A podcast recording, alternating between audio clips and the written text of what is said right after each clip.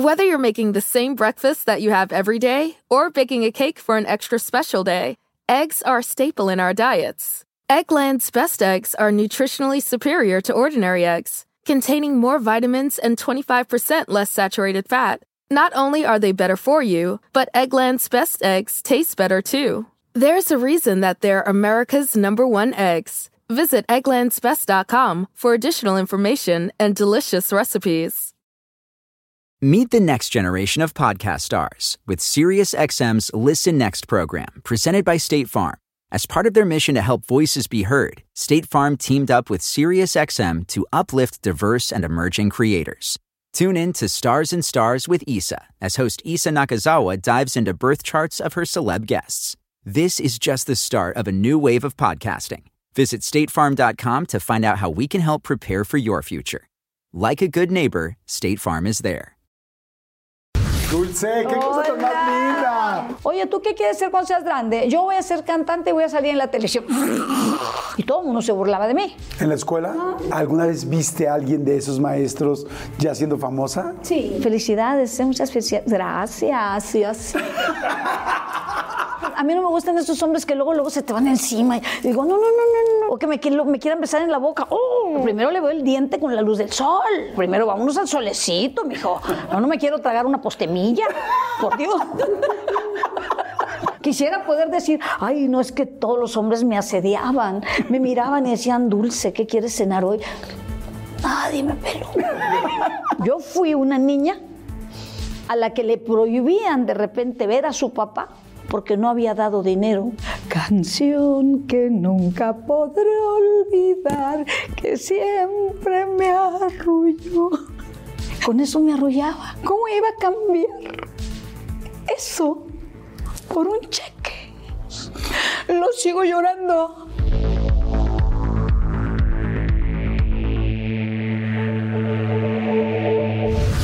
Episodio épico, muy, muy importante por la carrera, la trayectoria y la persona que es. Fíjense nada más, les, suenan estas canciones, bueno, ya saben quién es, evidentemente, pero Tu Muñeca, Heridas, bueno, el otro día canté Heridas todo- toda la tarde mientras investigaba, Amor en Silencio, por supuesto, la novela, Lobo, Déjame Volver Contigo, bueno, en todas las versiones, Aún lo amo, Hielo, Soy una Dama, este Pájaro Herido, este, bueno, Cantando por un Sueño, El Retador, muchísimo trabajo, mucha, mucha trayectoria y una voz increíble que ella sí canta donde sea. Dulce, qué cosa tan más linda. Mi No amor. sabes qué feliz estar contigo. No, y muchas gracias. Yo feliz de estar contigo y agradecidísima por esa presentación tan bonita. Y bueno, programazo, programazo. Nos, feliz. nos- nos vimos hace poco en el radio y le pedí a Dulce que por favor hazme el favor de cantarme en vivo aquí. No me acuerdo cuál fue tu muñeca o lobo. Yo no me Las acuerdo. dos. Las dos, ¿verdad? Sí. Y este, qué, qué momento tan más lindo y te lo agradezco muchísimo. No, encantada. Y este, y pues bueno, hoy lo vamos a pasar increíble. Saludos a toda la gente. Seguramente muchos, mucha gente canta, ha crecido, adora eh, la música de Dulce. Este, también nos has actuado, has hecho muchas cosas de ahora de jurado. Que por cierto, ¿qué onda con ese día del retador? Ay. Que cantaste sin micrófono. Sí, ¿Cómo sí. es eso? ¿Eso es normal? ¿Ya lo, lo haces normalmente en los conciertos? ¿Cómo es? Pues es algo que puedo hacer y lo hago seguido en los conciertos, no solamente con esa canción, prácticamente con cualquier canción. Pues es una técnica de canto que gracias a Dios me tuve un maestro maravilloso que en paz descanse, el profesor Carlos Sea. Ajá. Me llevó José José con él, siendo siendo yo muy jovencita. Y, este, y me, me dijo, yo te voy a enseñar a cantar mucho sin que te canses. Ok. Te voy a enseñar a que cantes desvelada, cansada y hasta ronca.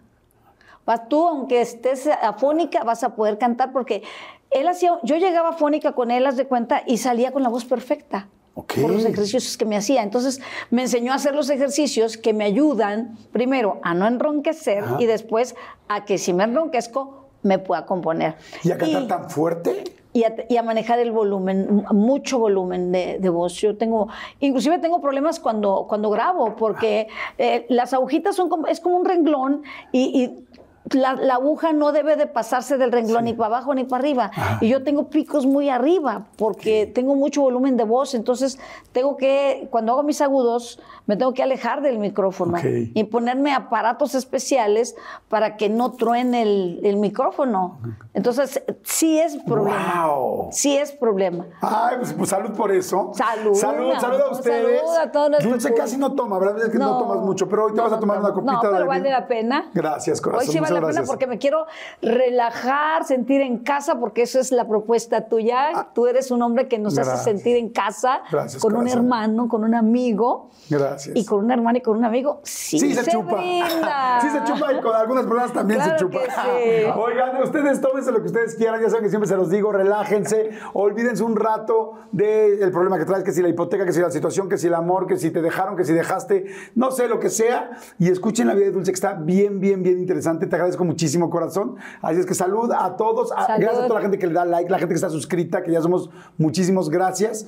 Oye, Dulce, que eras empresaria de lucha libre. Me aventé No eso. manches, Ay, no puedo creer, cuéntame Una de las cosas que más me arrepiento. Sí, ¿No, no, no. ¿Te no. aventaste a las cuerdas o qué? Pues unos amigos míos eh, empezaron a ver que la Ajá. lucha libre en España, la, la lucha libre americana, Ajá. en España estaba teniendo mucho éxito. ¿Americana de México o de Estados No, Unidos? la lucha libre de Estados Unidos. Ah, ok. Entonces, este, antes me sabía hasta las siglas, ya se me olvidaron. Entonces, este, dijeron, bueno, y si llevamos la lucha libre mexicana, que es, ellos decían, no, que todavía es mejor, pues va a ser otro gran éxito. Entonces yo estaba en la conversación, escuché eso, y le dije, no, pues sí sería un, un- podría ser un trancazote esto, ¿no? Total, en- me convencí, porque ni siquiera te puedo decir que me convencieron. Me convencí. Acababa yo de vender mi casa de Cancún, y entonces yo dije, bueno, si yo invierto este dinero, tampoco pasa nada, ¿verdad? Porque es una casa que de todas maneras No era tu casa principal ni la no, que... no, yo ya vivía en otro lado y entonces dije, voy a arriesgarme. Y me arriesgué. Ay, no. Terminé vendiendo gorras y máscaras entre el público para poderles dar de comer a esos hombres. ¿Cómo que tú? Sí, yo terminé allí vendiendo máscaras entre el público. y la gente decía, ¿es dulce? No, pues era España. Ah, claro. Era España. En pocas personas me Decían entonces, conocían. es dulce, ¿no? No, sí. Alguno me reconoció porque como era lucha libre mexicana, pues sí claro. había mexicanos que fueron, ¿no?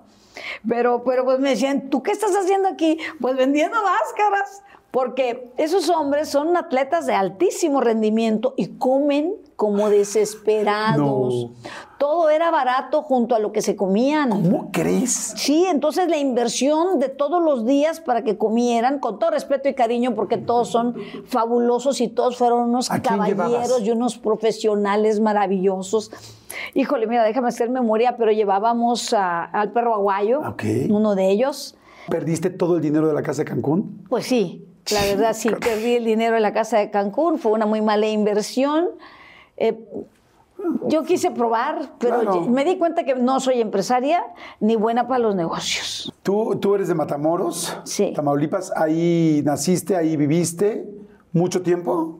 Mira, yo soy de una familia eh, originaria de Matamoros, prácticamente de, de la gente, de las primeros que llegaron a vivir a Matamoros. Todavía se encuentra ahí la casa de, de mis bisabuelos, que es una casona antigua con una entrada de carreta. Con, Ah, sí, de con carreta, muebles, sí, claro, con muebles antiguos y todas estas ¿Y cosas. sigue siendo de la familia esa casa o no? Sigue siendo de la familia, pero de- del otro lado de la familia, no del lado mío. ¿Tus papás se divorcian antes de que tú nazcas o no? No, mis papás se, se estaban divorciando mientras mi madre estaba embarazada. Pero si naces con, o sea, con tu papá y tu mamá juntos. No, nací con mi padre y mi madre separados y todavía dentro del matrimonio. Ok. Todavía no, No se divorciaban. se ejecutaba el divorcio. O sea, realmente tú no estuviste acostumbrada a ver a tu papá desde que naciste. No, O sea, desgraciadamente. me refiero en la casa. Sí, no, no, no. Yo nunca tuve a mi papá en la casa, más siempre lo vi, siempre nos visitó y lo adoré y lo sigo, lo sigo amando y lo adoro y lo, lo O sea, fue un papá presente. Fue un papá de una vez al año, Ok. un papá de dos veces al año, pero era un hombre tan cariñoso que con una sola vez que, que estuviera con nosotros, sus abrazos, sus cariños eran tan, tan hermosos y tan grandes, me echando ganas de llorar, que con eso me bastaba, me daba la pila para esperar medio año más. Wow. ¿Me entiendes? Pero sabía que cuando lo veía era- iba a ser una fiesta. Y, y- y yo tomaba cerveza con él, porque él este, se tomaba su cervecita, nunca fue un hombre de tomar tampoco, pero a la hora de la comida se tomaba su cerveza y te voy a decir por qué, porque a mí me gusta mucho la cerveza, porque él se, se compraba su cervecita y me decía, tómele un traguito, mija. Y yo le tomaba, no me gustaba, pero le tomaba el traguito el otro traguito y al tercer traguito me le quedaba dormida en los brazos. Pero adoraba esa sensación. Claro. ¿Me entiendes? Sí, porque era quedarte en sus brazos Porque cuando normalmente no lo veías. Sí, claro, terminaba yo en los brazos de mi padre dormida y de repente ya me despertaba y para mí era una gran felicidad Wow. despertarme en sus brazos, ¿no? Era yo una niña de unos 6, 7 años. Estaba ahí también ya tu hermana Isabel. Sí, ya estaba Isabel también. Oye, y cuando llegaba tu papá, este, cada dos veces al año, tal, ¿qué hacían? ¿Llegaba por ti a la casa? ¿Iban a algún lugar? ¿Dónde, dónde se daba Llegaban esto? a pelear, llegaba a pelear con mi mamá. Se peleaban, se agarraban del chongo, Ajá. porque, mira, es- eso es una cosa muy arraigada en, en las mujeres y lo quiero entender, pero no lo quiero aceptar jamás. Que los hijos sean el botín de guerra. Eso yo no lo puedo aceptar, porque yo fui botín de guerra y mi hermana también. Cuando, y no juzgo a mis padres, ¿eh? los adoro y, y los justifico y no los juzgo, porque pues ellos pensaban que estaban en lo correcto, ¿no? sobre todo mi mamá. Llegaba mi papá y le decía, no vas a ver a las niñas porque como no me has dado dinero, no sé qué, y nosotras, haz de cuenta que estuviéramos enjauladas, gritábamos, no, papá, papá. A nosotros no nos importaba que nos diera dinero. A nosotros no nos importaba si había mandado cheque o no. Nosotros queríamos estar con nuestro papá porque lo amábamos, porque nos hacía felices estar con él. Y yo te aprovecho este mensaje para todas las mujeres. El niño no escoge a su papá, el niño no escoge a su mamá. El niño solo escoge amar a su padre y a su madre. Y nunca, yo lo digo de corazón, y habrá muchas ideas, y habrá muchas opiniones, y habrá muchas experiencias que a lo mejor yo no conozco, pero pienso que mientras el padre no sea un delincuente, una persona perversa, el niño tiene derecho a ver a su papá. Tal vez el papá no tenga el derecho, pero el niño sí.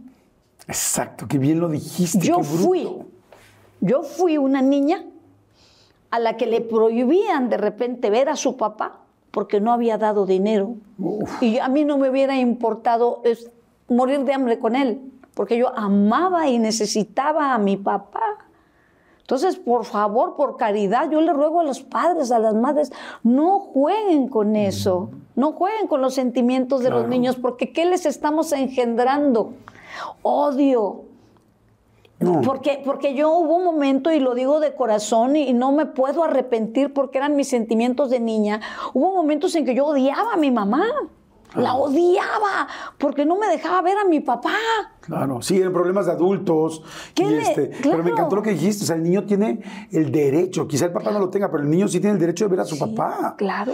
Y entonces pasaba por ustedes, había discusión, tal, y a dónde las llevaba. Ahora Había la casa. discusión, pero como llorábamos tanto, Ah. terminaba mi papá, terminaba con nosotros, ¿no? No, entraba, teníamos un patio muy grande, con un árbol gigante y daba una sombra muy bonita, y allí nos sentábamos en las sillas, mi mamá ahí nos dejaba que estuviéramos con él, y era un hombre tan tierno, tan inteligente, tan talentoso mi papá. Don mi papá, Alberto. don Alberto. Mi papá cantaba. ¿Él te enseñó a cantar? Él me enseñó a No, cantar. ¿Tu mamá no cantaba nada? Nada, nada. Mi mamá era la muda, nada. Pero mi papá siempre me, me arrullaba y me cantaba. Y me, me acuerdo de una canción que decía, canción de amor, no me acuerdo perfecto la letra, canción de amor y esperanza, ay Lili, ay Lili, aló, canción que nunca podré olvidar, que siempre me arrulló. canción de amor y esperanza de un sueño que no llegó. Ay, Lili, a Lili, a Lili, aló. Ay, perdone. A Lili, a Lili, aló. Con eso me arrollaba. ¿Cómo iba a cambiar eso por un cheque que mi mamá necesitaba? Y yo sé que el cheque mi mamá lo necesitaba. Lo sé, Claro. porque le hacía mucha falta. Pero me hacía más falta a mí que mi padre me arrollara. Claro. Por supuesto. Entonces, por eso, cuando oigo que dicen, es que no la dejo ver a los niños porque no me da dinero, ¡qué gran crimen! ¡Qué crimen tan grande! ¡Qué horrible hacerle eso a tus hijos! Los sigo llorando. Sí. ¿Me? O sea, nunca voy a recuperar eso. Jamás.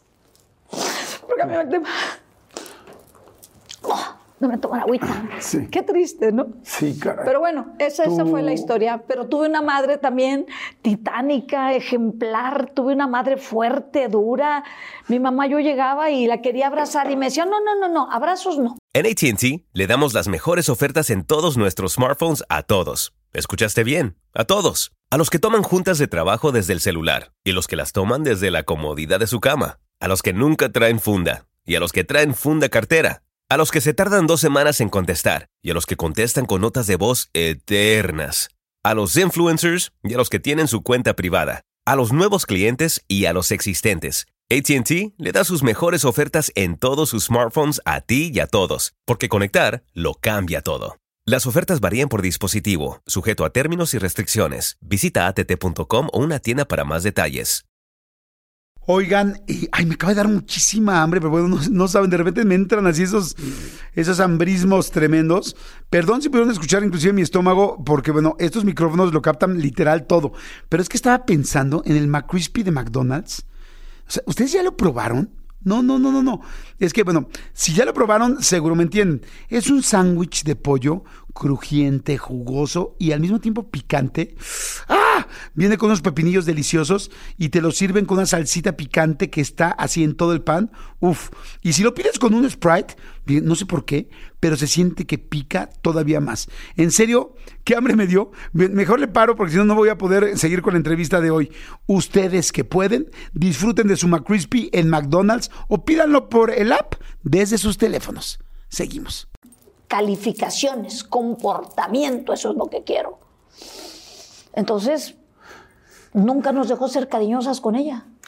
El cariño nos lo daba mi papá Ok, sí, no, no. y la disciplina a ella. ¿Tú, eh, tu, papi, tu papi sigue, sigue vivo? No, los dos ya murieron. Ok. ¿Quién, quién falleció primero? Mi papá. Ok. Pero lo más lindo de todo es que cuando murió mi padre, ellos ya se estaban juntando. ¿No será, Ya perdón por lo que te voy a preguntar, pero ¿no será que tu mamá siempre se quedó enamorada de tu Sí, papá? efectivamente. Siempre fue su gran amor. Cuando, con el tiempo, mi padre se casa, forma otra familia. Y este. Y cuando la mujer muere, mi mamá lo buscó y le dijo: Alberto, no estás solo. Tienes aquí dos hijas y me tienes a mí. Mírame como si fuera tu hermana, tu tía, tu prima. Pero aquí tienes un hogar también. Entonces mi papá regresó y pero ya con ella, ¿sí? Recuerdo que, que nos llamó, vengan porque va a venir tu papá. Y cuando llegamos, me dice mi papá, ve el vestido que le traje a tu mamá, que se lo vaya, que se lo tiene que poner. Y lo veo, le digo, oye, está muy bonito, pero es talla 5. Y mi mamá es como talla 10. Y me dijo, sí, pero por amor se lo va a poner. Y la próxima vez que nos reunimos, mi mamá traía puesto el vestido talla 5. ¿Cómo crees? O sea, bajó en... En dos meses. Fueron lo más feliz de mi vida. Así es lo que estaba pensando. Sí, O sea, si nosotras- así lo querías. Sí. Venía cada año y de repente voy a regresar. Sí. No, y a la edad esta, ¿no? Mi papá tenía 59 años y mi mamá tenía 60 y algo, los dos jóvenes todavía. ¿Y tú como cuánto tendrías? ¿Como 10? No, yo tenía, no, No, no, yo tendría unos 30 y algo. ya, ya había nacido mi hija. Ah, ¿cómo crees? Sí, sí, sí. Ah, yo te ubicaba en chiquita. No, no, no, te hablo de que él hizo otra familia. Oye, a ver, pero espérame. Dicen que siempre los hijos de los divorciados, eh, y te digo porque mis hijos son hijos de divorciados, siempre desean en el fondo que sus papás se vuelvan a unir, no importa la edad que tengan. ¿Es cierto? O sea, a los 30 años que tú tenías, aún así sentiste que te removió todo. Claro, un gran júbilo, una felicidad muy grande. Sobre todo que, que ya no iban a estar solitos los dos, ¿no? Porque hay una edad en que, en que ya no quiere uno estar solo, ¿no? Y mi mamá siempre sola. Nunca se volvió a casar, nunca le conoció otro novio. Ella se dedicó a trabajar. Ella, mi mamá tenía tres empleos al día. ¿Tres? Sí, ¿Qué en hacía? la mañana se iba al consultorio de un doctor, era la secretaria del doctor.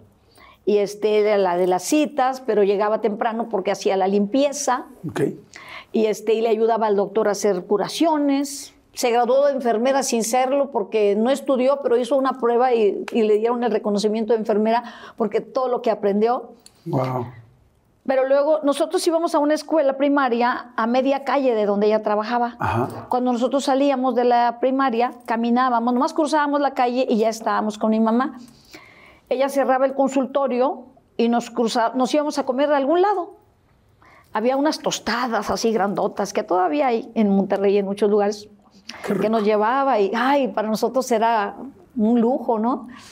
Y este y pues comíamos lo que fuera, pero ella siempre cuidó de que comiéramos cosas sanas, nunca siempre me aconsejó, no comas en, en changarros mugrientos, si no hay donde lavarse las manos, tú no comas allí. Y al día de hoy así lo hago. ¿Sí? Sí, no, si no hay donde yo, yo veo, digo, aquí no tienen donde lavarse las manos, aquí no hay baño, yo aquí no como. Así me enseñó mi mamá. No, yo me hubiera muerto de hambre con tu mamá, porque yo he comido en todos los lugares. No, no, no, yo Este, no, yo prefiero no comer. No, no, así mi mamá Mugrientos del siempre. mundo, ajá. No, no, no. ¿Y luego? Bueno, entonces, este, ella, pues, no sabe lo que podía, ¿verdad? Pero de allí nos subíamos a un autobús que nos llevaba a un pequeño club, que era un edificio chiquito. Mi mamá abría y había como trofeos de cazadores. Cabezas de esto, cabezas de aquello, chivos, ¿no?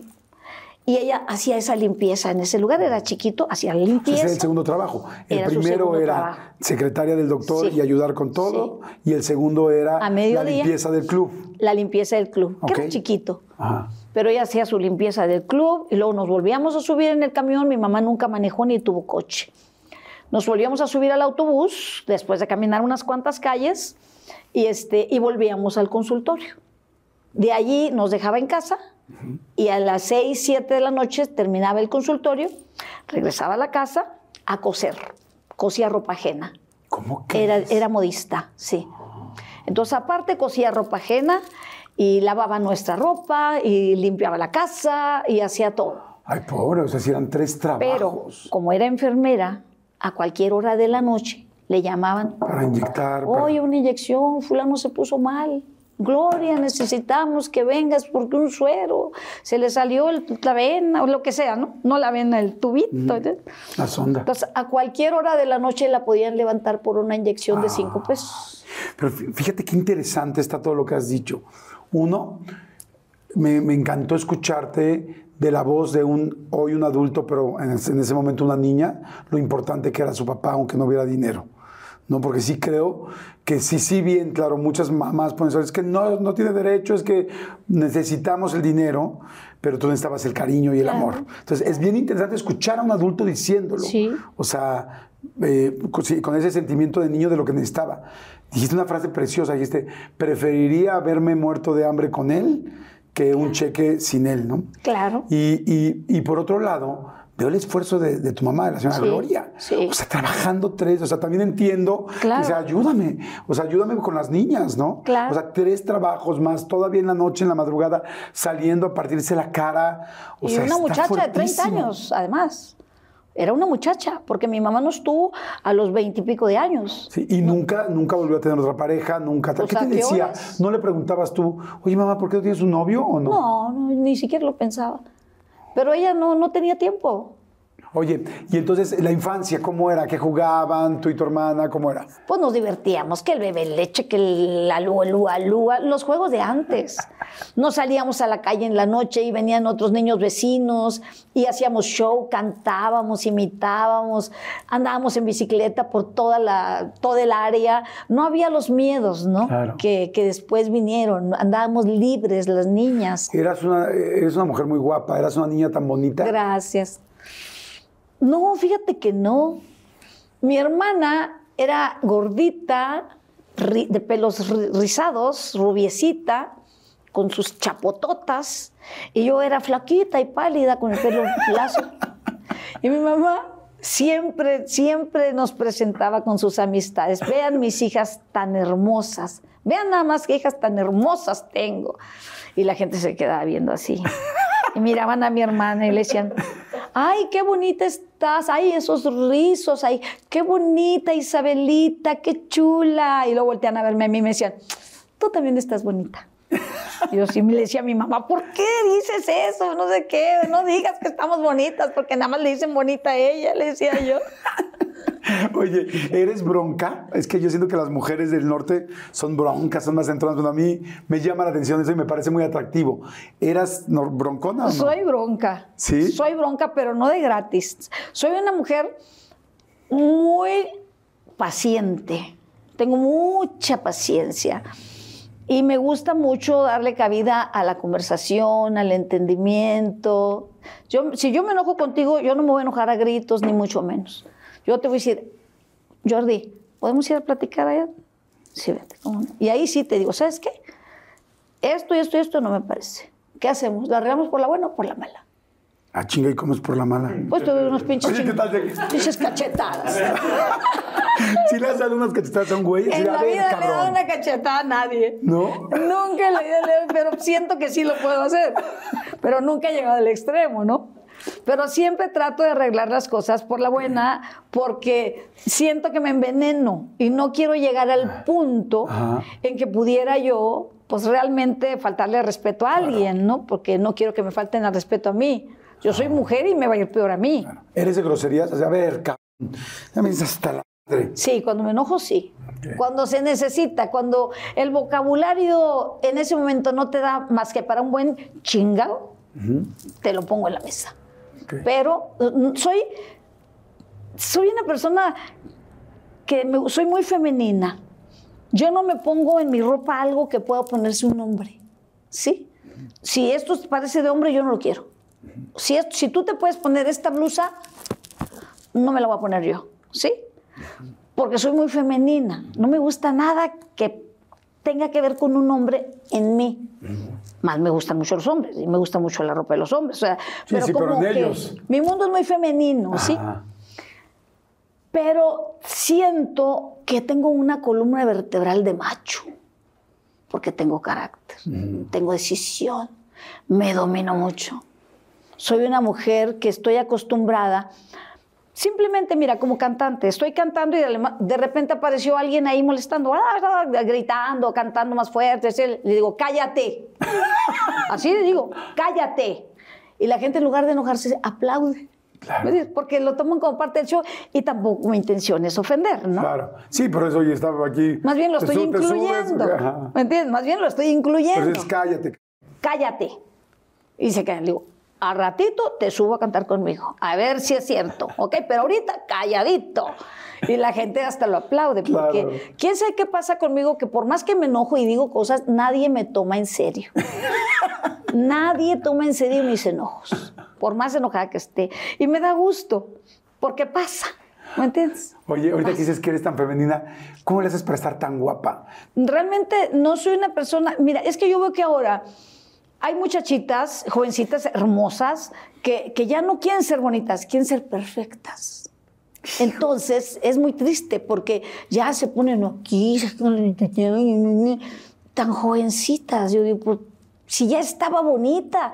Inclusive hay gente que se echa a perder la cara tratando de verse mejor, cuando ya son bellos. ¿Tú no te has operado nada? No, yo, mi nariz, es más, me la voy a operar porque me caí, pero me caí así contra una puerta. Mi nariz era muy, muy paradita y se me ha ido cayendo por ese golpe. Pero me dijo el doctor, nada más te voy a meter un hilito aquí, porque yo a veces fotos en perfil me veo la nariz un poco caída. Y no me gusta, porque mi mamá tenía una nariz hermosa. Mi papá también tenía bonita nariz, pero la nariz de mi mamá era como hecha, hecha a mano. No se le heredé. Pero esto así levantadito, pues es bonito porque es muy Claro. femenino, ¿no? Entonces eso me quiero que me levanten otra vez ese poquito. Pero eso fue por el golpe. Te voy- luego te paso las fotos para que las tengas. Oye, ¿y a la hora de la intimidad eres así también de femenina? Mira, lo que es femenino es femenino todo el tiempo. Yo soy femenina todo el tiempo, o sea, yo eh, que de alguna manera venero mi feminidad. Me gusta ser femenina, me gusta ser mujer. Pero pero también soy, por lo mismo, también me gustan los hombres que son caballeros, que son detallistas, que te traten lindo, que, que te conquisten, los detalles. Por eso es que yo no ando de novia. Porque ¿No tienes me pareja gusta. ahorita? No, hace muchos años que no tengo pareja. Porque soy, en ese aspecto, soy como a la antigua. Y ahora ya eso no se usa. Ahora ya no se usa que te, que te manden las flores, que te tengan paciencia. Ah, no, todo tiene que ser para hoy, ¿no? ¿No, has estado nunca en una red social de ligue o algo así? No, pero ya me estoy animando. Sí. No, Está- no, no, no, no, ¿Tienes, nunca. ¿Tienes ganas de tener una pareja? No tengo ganas de tener una pareja, tengo ganas de tener un esposo. Mm. ¿Sí? Esposo. O sea, Porque parejas puedo tener muchas, pero prefiero estar sola y que cuando venga el hombre que valga la pena encuentres la silla vacía y no por tener a alguien para que las demás vean que yo sí tengo pegue, entonces voy a tener un monigote ahí sentado. No me interesa. o sea, entonces sí has tenido de repente algún, este, pues un amiguito cariñoso que digas, oye, pero hasta ahí.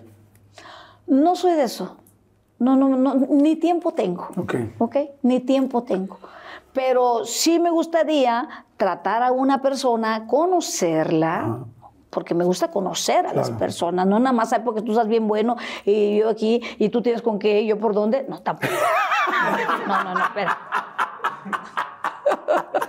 Ay, saludadores.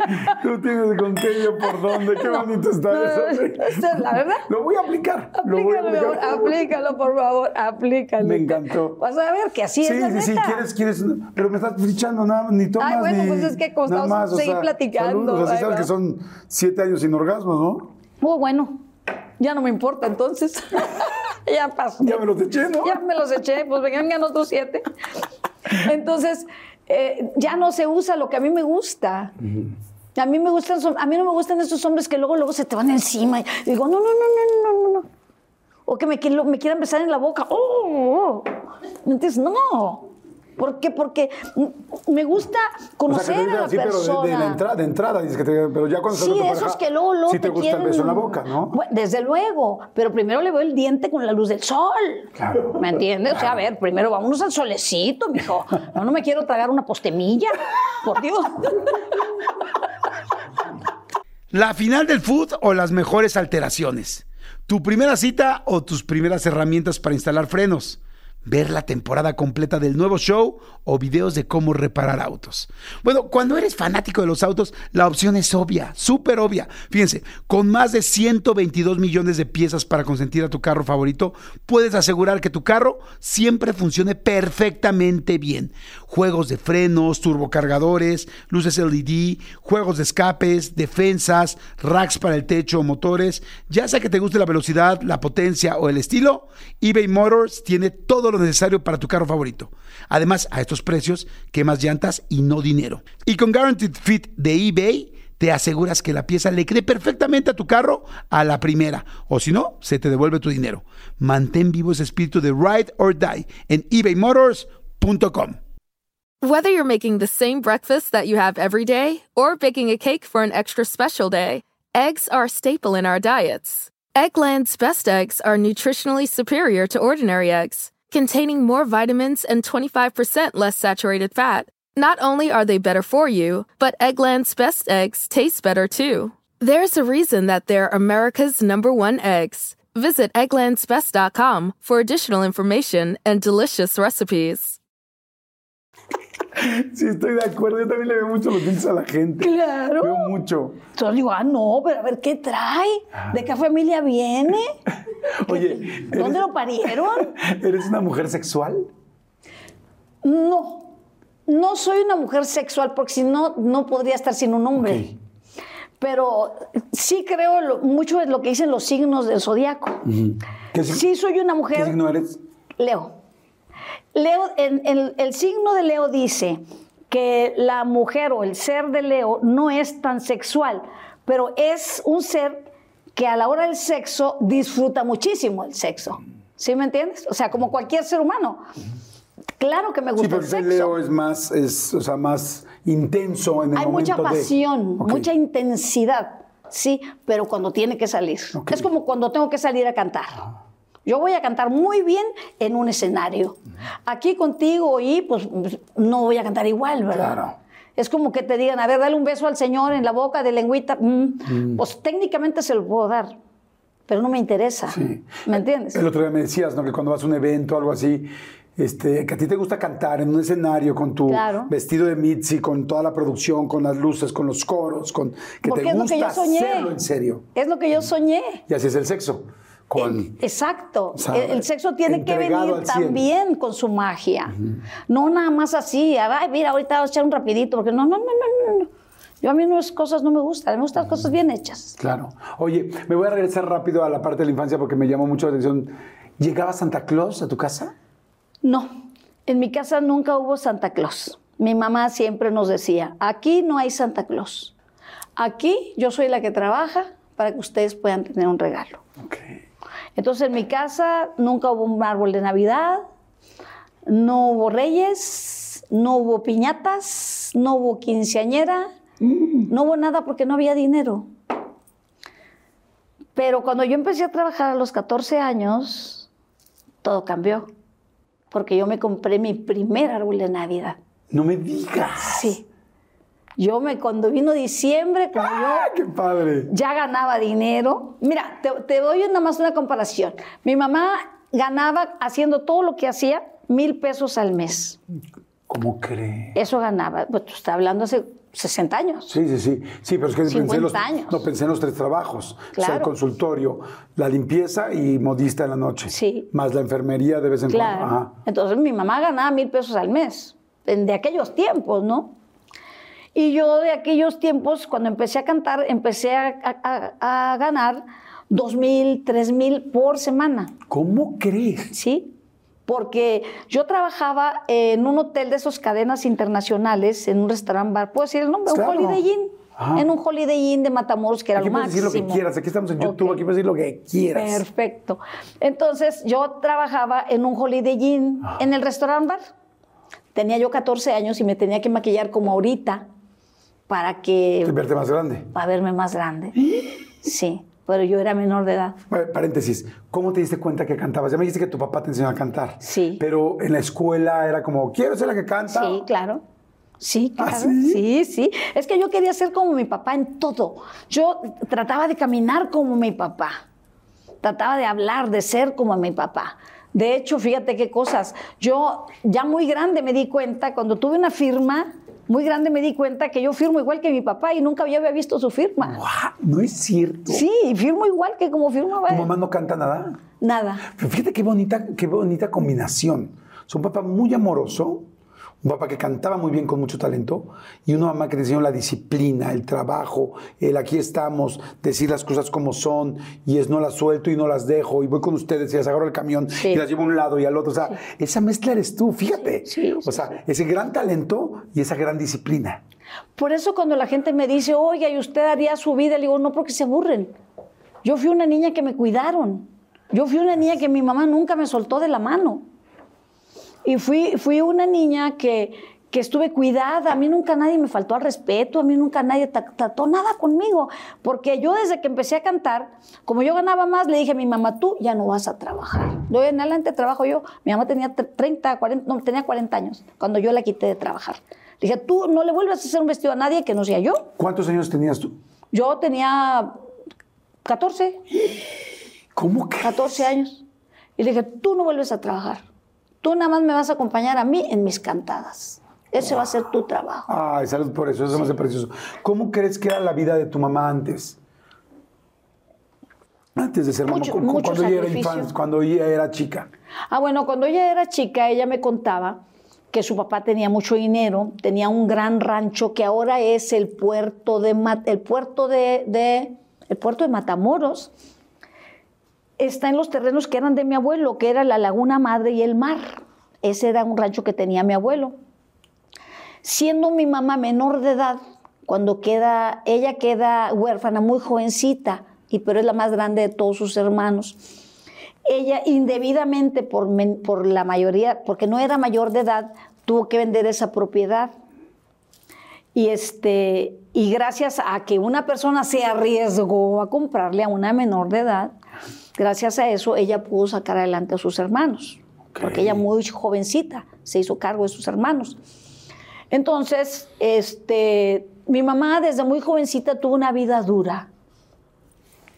Ya estando grande, yo un día le dije, mamá, ¿por qué no me das un poder? Y reclamamos eso. Yo soy amiga del gobernador, le puedo decir, a lo mejor recuperamos, nos paga el gobierno. Me dijo, yo no voy a hacer eso, porque cuando yo lo necesité, hubo una persona que creyó en mí y me ayudó. Y gracias a que ese señor se la jugó, mis hermanos tuvieron comida. Así que yo no me voy a mover un solo dedo. Fíjate. Le digo yo, pero mamá, tú eres menor de edad, podemos reclamar. No voy a reclamar nada. Mi mamá era un gendarme, era un policía. Sí, sí, sí, de una pieza. Una persona de ley. Tenía amigas que le ponían a nombre de ella su dinero. Gloria, es que mire, ponme a tu nombre. Esto- Decía mi mamá, bueno, pero a mí no me des cuentas ni nada. Yo te firmo lo que quieras, es tu lana. Y le ponían la lana a ella y ella firmaba y hacía los cheques. Y hasta que ya llegó un momento que le dijo, ¿sabes qué? Ya. Ya, no quiero tener dinero de nadie. al 100% y derecha. Una mujer muy derecha. muy Así, así me pareces tú. Sí, yo también soy así. A mí mi mamá me enseñó a que yo no puedo tomar nada que no sea mío. Jamás en la vida he tocado algo que no... Me puedes dejar lo que quieras ahí. Yo no, no lo veo. No, no, no existe para mí. Nos enseñó así a mi hermana y a mí. Y de hecho tengo una familia que, que somos todos honrados. Por ejemplo, yo, eh, como mi hermana vive en Estados Unidos, mis cuentas de dólares, que cuando, cuando tuve buenas cantidades, la ponía a ella que firmara, ¿no? Y un día me dijo, ¿y qué tal si te chingo? Y le dije, en mejores manos no puede quedar. Agarra lo que quieras. Pero mi hermana es a prueba de balas. Mi hermana nunca va a agarrar nada. Qué increíble. ¿Me entiendes? O sea, jamás va a agarrar nada. Al contrario. Pero por tu mamá. O sea, sí. o sea, no quiero decir que no, no, no les quiero restar. este, Sí, sí, pero o fue sea, ella les enseñó Sí. a ser así. Ella como tu enseñó. papá les enseñó Sí. la otra parte. Sí. Oye, vamos a hacer rápido un refil. Está interesantísimo. Salud, corazón. No, y Este, todavía me falta contarte cómo le hice justicia a mi padre con los ah, años. Ah, claro, no, ahorita Eso no, está hombre, muy bueno. Estamos empezando. Estamos empezando. Hombre, o sea, Ya se me sí, está vamos rápido un refil. subiendo. Saludos a toda la gente que nos está viendo, que nos está escuchando. Hay mucha gente que nos escucha mientras trabaja, maneja. Claro. Está unos planchando, otros haciendo diseños, otros vienen en su avión privado. O sea, hay- ¡Qué maravilla! Nos, nos escucha muchísima gente. Besos a Y hay todos. gente que dice, bueno, pues yo los voy escuchando mientras trabajo Claro. o mientras eh, me, me voy distrayendo. Así es que, bueno, denle por favor like, nos ayuda muchísimo. Este, suscríbanse al canal si quieren más entrevistas. Eso es lo que nos ayuda a poder tener a más gente para poder conocer su historia. No, hombre, te quiero preguntar de José José, te quiero preguntar de Gonzalo Vega, te quiero preguntar de Juan Gabriel, te puedo, te quiero preguntar de tu hija, te quiero preguntar de tu carrera, te quiero preguntar de grandiosas, te quiero preguntar, uf, Vamos, de- de Lobo, aquí nos eh, quedamos. Lobo, Lobo fue con tu esposo, ¿no? Cuando, cuando Sí. hiciste, cuando- con tu primer y único esposo. Sí, correcto. No, no, no, hombre, no, Dulce, ¿cómo crees? Porque además yo no veo el nombre Dulce en Berta Elicia Nogoret Berta Elisa Noejerat Cárdenas. Cárdenas. También quiero saber qué onda con eso. Oye, Noejerat tiene una historia que te mueres. Sí, ahorita me platicas. Bueno, vamos a volar y regresamos. Oye, me estabas diciendo entonces que si de chiquita querías este, cantar. En la escuela lo decías, lo comentabas, le contabas a tus amigos. Dijiste que hacías concursos de baile, de canto, De con, Tus, canto. con tus eh, primas, ¿no? Bueno, es que chiquitas nos juntábamos ahí en la calle y, y, pues todas cantábamos, no nomás yo, era, todas cantábamos. Pero yo, yo sí me lo tomaba en serio. Y además yo soñaba, yo soñaba dormida. No era que yo tengo el sueño de ser, no, yo dormida, yo siempre he tenido como sueños premonitorios, ¿Ah, muy sí? poquitos, ¿eh? Muy poquitos, pero muy claves. Entonces yo me soñaba, yo era chiquita, pero yo me soñaba como soy ahorita, Me soñaba de espaldas, me se- veía yo una mujer con el pelo largo, más largo que ahorita, ¿no? Porque lo tuve mucho más largo. Y me veía yo delgada, con la luz de frente, Ajá. y yo cantaba, no me oía, pero yo me veía que cantaba y en la mañana le decía a mi mamá, ayer canté tan bonito y me aplaudieron tanto, mamá. ¿Cómo crees? Y me- se me quedaba viendo, mi mamá decía, ay hija, pero ¿por qué sueñas esas cosas? ¿De 7, 8 años? Sí, decía, pues porque yo voy a ser cantante. Y mi mamá se quedaba así. Y todo el mundo se burlaba de mí. ¿En la escuela? Ah, Oye, ¿tú qué quieres ser cuando seas grande? Yo voy a ser cantante y voy a salir en la televisión. Se juntaban los maestros para hacerme bullying.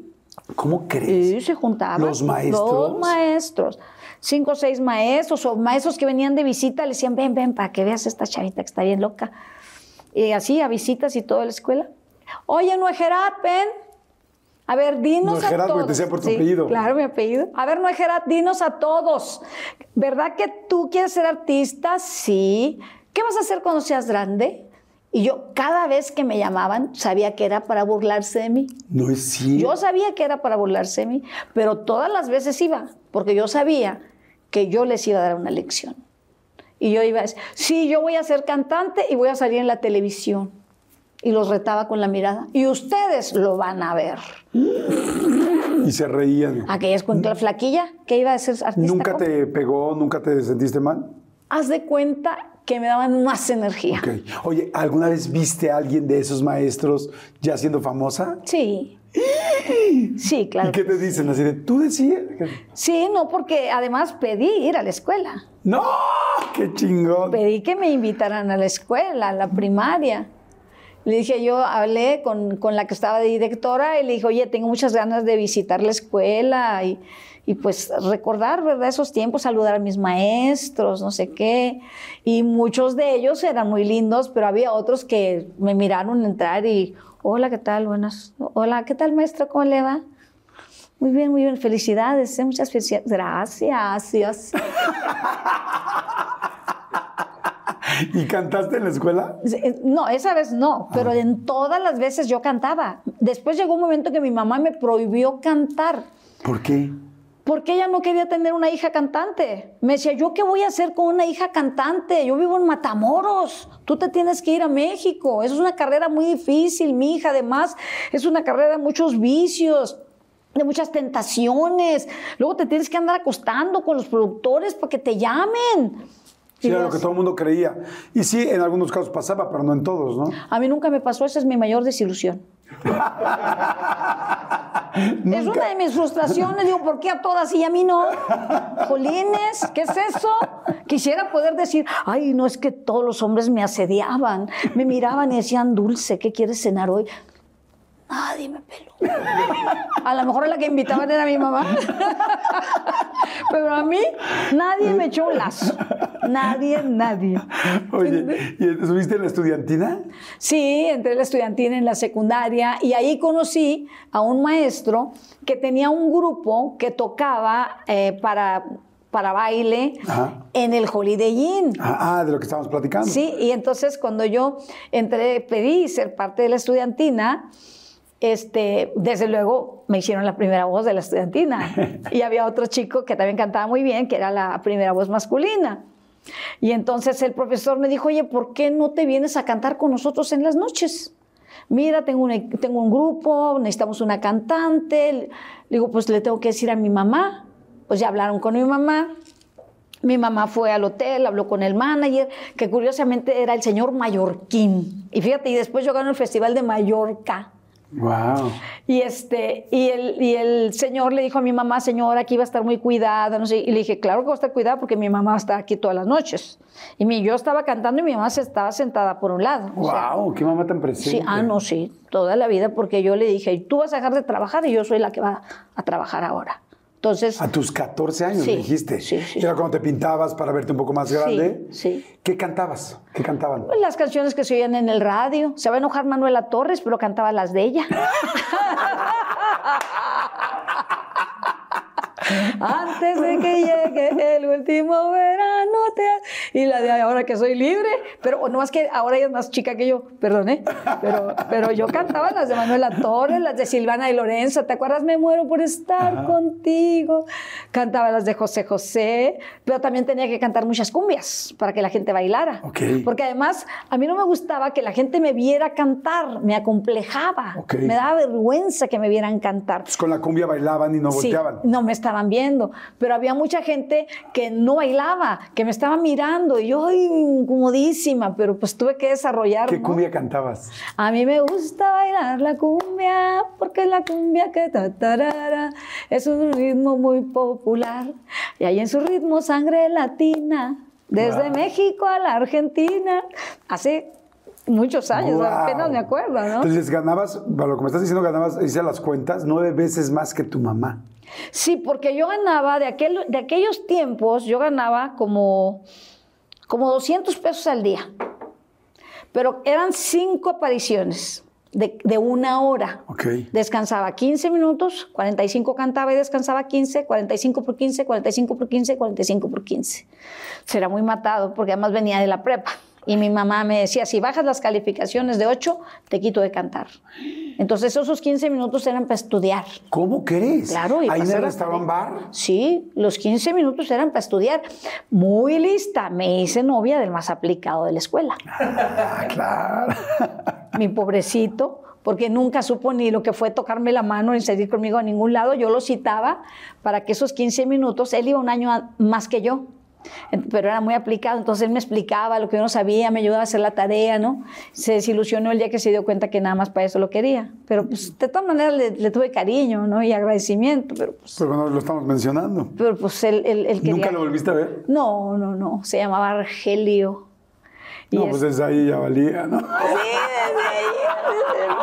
Cállate. Argelio. Sí tenía que ser el matado, no había de otra.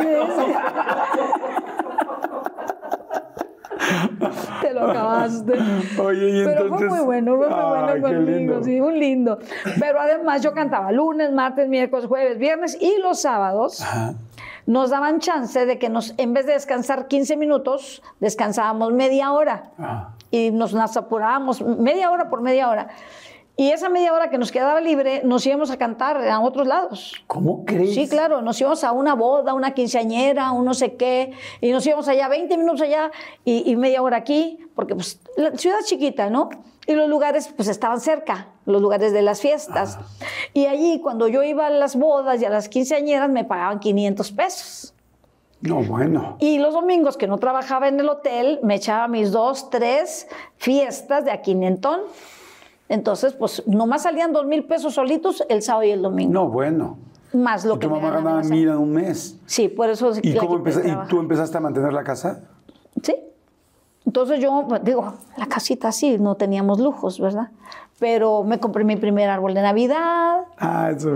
le compré a mi mamá su refrigerador grandote. Y este, y pues cambiamos cosas, ¿no? De la casa, vamos a comprar colchones nuevos. Luego me compré mi primer carrito, que me costó 16 mil pesos. ¿Qué cochera? Era un Volkswagen, Ah, ¿un pero sedán? sacado de la agencia. Ok. sacado de la agencia. 16 mil pesos me costó. También me costó que muchas vecinas y gente muy venenosa, cuando yo llegaba a la una, dos de la mañana con mi mamá, oía que decían, ay, ya viste que está más caderoncita ahora desde que canta. Ay, ya viste que está más mujercita. Ay, pues es que trabaja en un nightclub. Mírala. ¿Quién sabe con qué pasos irá a terminar? No, al rato va a llegar panzona.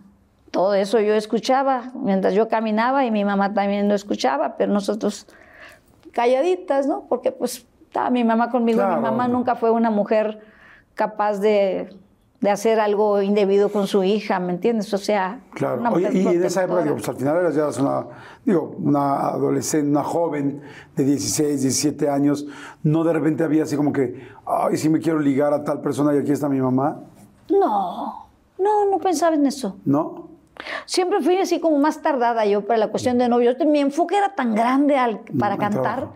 Era tan grande mi sueño y sigue siendo tan grande mi sueño por seguir cantando. Eso, qué bonito está eso. eso. Sí, de verdad. ¿Cuántos años llevas de carrera? Te tendría que decir mi edad, pero te la voy a decir porque No, no dicen que una mujer que dice Como la edad es capaz de cualquier cosa. Y yo sí soy capaz de cualquier cosa. Yo tengo 67 años y empecé a cantar a los 14. Tengo 53 años de cantar. No es cierto. 53 años de cantar sin parar. Felicidades, cantas increíble. 53 años. Oye, y dime una cosa. Ya se hubieran jubilado dos Claro. con lo que yo he trabajado. Como Shakira, que dice que 2 de 21. Sí. Pero, pero nunca. ¿Te, te cansa? ¿Te cansas cantar? ¿Te cansa de cantar? Bueno, físicamente de repente sí me puedo cansar, por sobre todo si ando desvelada o me pasé una mala noche, porque a veces terminas a las 3, 4 de la mañana y ya estás a las 6 en el aeropuerto. Cuando eso sucede, claro que te cansas, pero nada como un buen bedoyecta, un buen no- doloneurobión y te vas para arriba, ¿no? Y comer bien. Y pues ahí me robo los ratitos de sueño que puedo, no es muy seguido, pero ha pasado. Oye, y entonces regresando a esa época, entonces estás en el bar, les empieza a ir bien. De ahí, ¿cuál es el siguiente paso? ¿Cambia? ¿Te vas a Ah. otro grupo? No, termino la prepa. Esto, esto lo hago mientras estoy haciendo la prepa. Cuando termino la prepa, pues ya tengo que buscar otros horizontes. Entonces le digo a mi mamá, mamá, déjame irme a México a probar suerte allá. No, no, no, ¿cómo crees? Pero vente tú conmigo, yo no me quiero ir sola. Para esto mi hermana se acababa de casar, se casó muy jovencita. Mi mamá no quería, entonces me dijo, mira, vamos a hacer una cosa, te voy a dejar ser cantante, pero primero vas a estudiar una carrera. Digo, "Ay, lo de siempre. me inscribí en la universidad para ser, para ser psicóloga, Ok. pero fui a tres o cuatro clases. Más bien me gustó meterme en- a las clases de canto. Pero me, me ofrecieron el mismo trabajo de Matamoros, me lo ofrecieron en el Holiday Inn de Monterrey Ok. y otros tíos míos vivían enfrente. Entonces cambié de tíos, cambié de dirección con mis tíos y empecé a trabajar en Monterrey. Con tanta fortuna que empecé a trabajar allí como, pues para que la gente baile, ¿no? Y había un show que era el, el show estelar en aquel entonces, en ese lugar, un grupo que se llamaba Toby y sus amigos tenían una cantante que se llamaba Campanita. Entonces, la idea era como medio, medio ingenua, medio, medio infantil, ¿no? Ajá. Pero pues todos eran adultos y hasta decían chistes colorados. Pero eh, antes de que yo empezara a trabajar allí, pedí que si por favor me dejaban cantar al grupo que estaba. Entonces subí a cantar y bueno, no pasó nada, me, me volví a sentar con mis tíos y en eso llega un señor con el pelo largo, así rubio, que era el Toby, del Toby y sus amigos. Y me dijo, oye, qué bonito Era Toby sin cantas". sus amigos. Sin sus Solo amigos. Y me dice, oye, qué bonito cantas, tú te dedicas a cantar. Le dije, bueno, tengo tres, cuatro años de estar cantando, en- también en un Holiday Inn, pero en Matamoros. Y me dijo, ¿tienes compromiso con alguien? Le digo, no. Me dice, fíjate que mi cantante Campanita está embarazada y se va del grupo. Necesito una cantante. ¿No te gustaría entrar a mi grupo? Claro que sí. Claro. Y me dice, pero nada más vamos a estar dos meses aquí y luego nos vamos a México. Y yo, "Uh". O sea, de Monterrey a México, lo que Monterrey querías. a México, lo que yo quería, mi sueño. Entonces hablé con mi madre, le dije, mamá, por favor, dame chance, no me digas que no, no sé qué. Mi mamá, no, pero ¿cómo México? Mira, me le puse de rodillas. Así Me le literal. puse de rodillas, literal, literal. Y le agarré las manos. Le dije, mamá, yo te juro que si tú me dejas ser cantante, yo nunca voy a hacer algo que haga que tú te avergüences de mí. Wow. Jamás haré algo que te avergüence. Y le lloré y me dijo, está bien, te voy a dejar. Estos dos meses vas a estar con tus tíos, pero cuando te toque irte a México, yo me voy contigo. Sí, mamá, por favor, te vas conmigo. Yo desde que le hice ese juramento a mi madre para acá, aunque mi madre ya murió, me siento más vigilada que nunca. Ok. Al día de hoy yo no hago nunca, hago que haga que mi madre se avergüence de mí. Jamás. Por eso de mí nunca dicen, se borrachó, salió aquí, miren con cuántos galanes ha salido. Cero. Se drogó, se enloqueció. No, ahí está mi mamá. Se lo juré y se la cumplo hasta que me muera. Por eso yo siempre he dicho, yo me he dedicado al trabajo y me he dedicado a, a mi, a- a mi profesión, a mi familia y al respeto que me merece la gente y el juramento que yo hice. Ok. Y entonces llegan a México. Ni modo, no me puedo portar mal. Entonces nos fuimos a México, ya mi mamá se vino conmigo. Desgraciadamente, hasta ganaba menos dinero porque ya no estaban las chambas de los fines de semana. Claro. Ya nada más era el sueldito. Pero llegamos ¿A a, vivir. llegaron?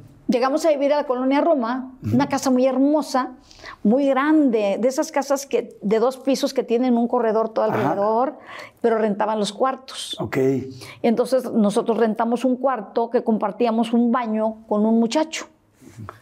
Y había una cocina para todos, para que tú te cocinaras lo que quisieras. Nomás teníamos un colchón en el piso y una mesita así chiquita con un teléfono, cobijas, ¿verdad? Y en una visita de mi papá vino y nos colgó unos palos así para que pudiéramos colgar la ropa. Pero cuando, cuando llegamos a México nos fuimos a trabajar a un lugar que se llamaba El Circo. Y del circo, el manager del, del circo le dijo al Toby, ¿sabes qué, Toby? No me gusta tu nueva cantante. Te voy a rescindir el contrato. ¿Pero por qué? Si mi cantante nueva canta muy bonito, no. Me gustaba Campanita. Dulce, no me gusta. Para esto, Toby me pone el nombre de Dulce. Eso te iba a preguntar. ¿Sí? Cuando él me dice, ¿cómo te llamas? Berta Elisa, ¿cómo? No, no, no, te tengo que poner un nombre ad hoc con la imagen de mi grupo. Toby, sus amigos, Campanita. Y una mañana llegó y me dijo, te vas a llamar Dulce. Le dije, ah, está bien, pero yo nunca me imaginé que yo me iba a llamar Dulce para toda mi vida. Wow. La gente te dice hoy, la o sea, tu gente cercana te dice dulce. Sí, mi mamá me decía Dulce, todo el No mundo es cierto, ¿tu mamá Dulce, también? Sí, sí, sí. Mi hermana, todos, todos me dicen Dulce. Wow, qué interesante. Porque luego muchas veces sí lo dividen, pero no, No, o sea, no. todo el mundo dulce. Todos me dicen dulce. Entonces, este, pues pasé a ser dulce con el grupo y ahí estuve como tres años. Pero un día también Toby me, me- me despidió porque me dijo, mija, tú necesitas irte de mi grupo porque yo no puedo tener una cantante que cante tan bonito y que la gente me diga, tú cállate, gordo, que cante dulce. Dice, la gente me calla, la gente no quiere que yo cante y la estrella soy yo.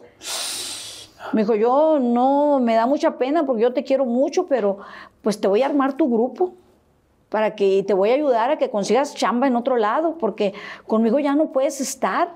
Bueno, fue, fue derecho, pero al mismo tiempo fue generoso también. ¿Y te armó el grupo? Pero muy doloroso para mí. Claro. Porque yo decía, ¿y a dónde voy a ir a cantar? ¿Y si te lo armó? No me lo armó porque antes de que me armara el grupo apareció José José en el bar, No, no, no, a ver, espérame. ¿En qué bar estaban? en la mancha del Hotel Aristos. Ah, el Hotel Aristos, me acuerdo perfecto. ¿Te acuerdas que enfrente Ajá. estaba el perro andaluz, Sí, que sí, todo sí, el mundo iba ahí? Sí. Menos en- yo, yo no tenía lana. Estaba- estabas en el, entonces en el Hotel Aristos cantando. Y hay dos historias, la que cuenta José José, la que contaba. Decía José, yo iba caminando por fuera del Hotel Aristos cuando oí una voz cantar y dije, ¿quién es ese ángel que está cantando? Así decía él, ¿no? Dice, y entré a conocerla. Y ahí estaba cantando Dulce, una muchacha jovencita con una voz preciosa. Me senté, pedí mi trago, me traje a mis cuates, les dije, vengan por favor a escuchar esto. Yo estoy cantando y veo que entra José José, pues que no ¿Y lo iba a muy famoso? conocer. No, totalmente. Estaba en, con, con Gavilano Paloma todo lo que daba. No. No, no, no, era eh, como siempre, el príncipe. Llegó y todo el bar. ¡ah! ¿Y tú no te pusiste más nerviosa cuando lo viste? No, no, yo no podía cantar. Yo, yo así, nerviosísima. Dije, estoy cantando frente a José José, Dios mío, ayúdame. Yo pedía fuerza. Total, no sé cómo yo terminé de cantar. Y luego, claro, desde luego cantó el Toby, ¿verdad? Porque pues era el de la estrella. Pues, tú hazte para allá, ¿no? Toby, Claro, Toby. tú hazte para allá, el que tiene que cantar soy yo, ¿no? Y entonces, bueno, con eso fue suficiente porque nomás terminó el show, me metí a mi camerino este, y vino Pepe al tocarme la puerta. José José. Sí. Y yo veo a Pepe y digo, wow. Y entonces Pepe me dice, señora, buenas noches, quiero felicitarla. ¿Es su hija, señora? Sí, pues nos parecíamos mucho. Sí, señor, es mi hija. Oiga, qué hermoso canta su hija. Vengo a felicitarla. Mi hija, qué lindo cantas. ¿Tienes compañía isquera? Le digo, no. Ah, ok. Dijo, ¿te parece si yo te busco una, te parecería bien que yo te consiga una compañía isquera? José, Dije, José diciéndote eso. Imagínate. Dije, ay, claro que sí, es mi sueño grabar un disco, señor. Me dijo, dame tu teléfono. Señora, con todo respeto, dame su teléfono porque yo le voy a conseguir a esta niña una compañía isquera. Esta niña necesita que la escuche todo el mundo. Es que no puede ser que vos, ¿cómo canta esta criatura? Wow. The most exciting part of a vacation stay at a home rental? Easy. It's being greeted upon arrival with a rusted lockbox affixed to the underside of a stranger's condo. Yeah, you simply twist knobs, click gears, jiggle it, and then rip it off its moorings, and voila! Your prize is a key to a questionable home rental and maybe tetanus. When you just want to get your vacation started by actually getting into your room, it matters where you stay. At Hilton, we deliver your key right to your phone on the Hilton Honors app. Hilton for the stay. Whether you're making the same breakfast that you have every day or baking a cake for an extra special day, eggs are a staple in our diets. Eggland's best eggs are nutritionally superior to ordinary eggs, containing more vitamins and 25% less saturated fat. Not only are they better for you, but Eggland's best eggs taste better too. There's a reason that they're America's number one eggs. Visit egglandsbest.com for additional information and delicious recipes.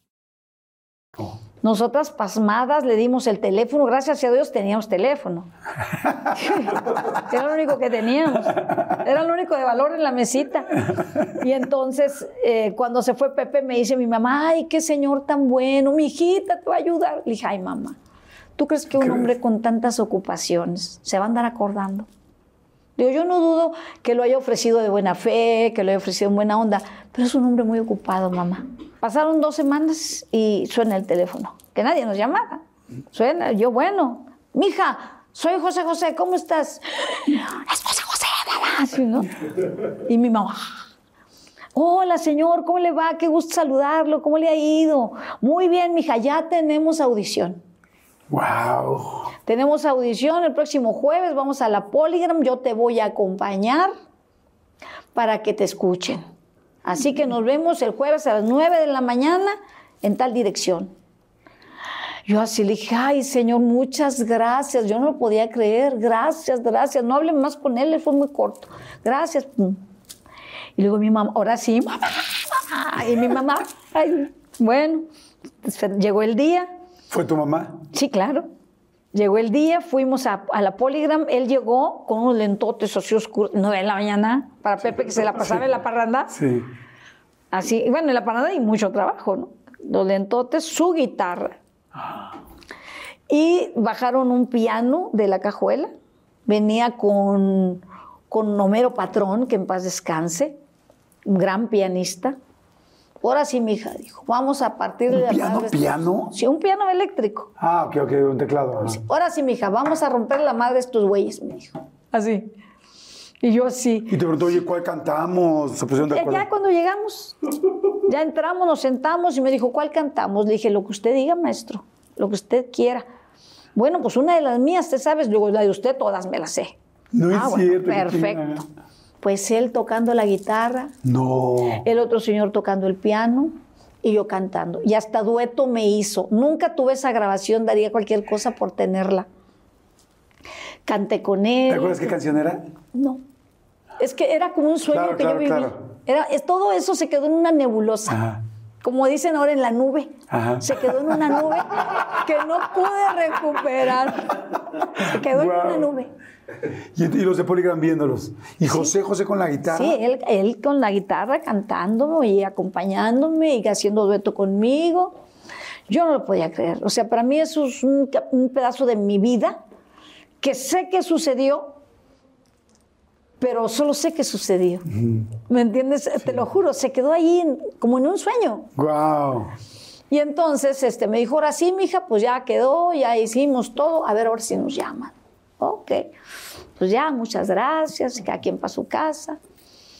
Y luego me volvió a llamar, mija, ya estás en la compañía.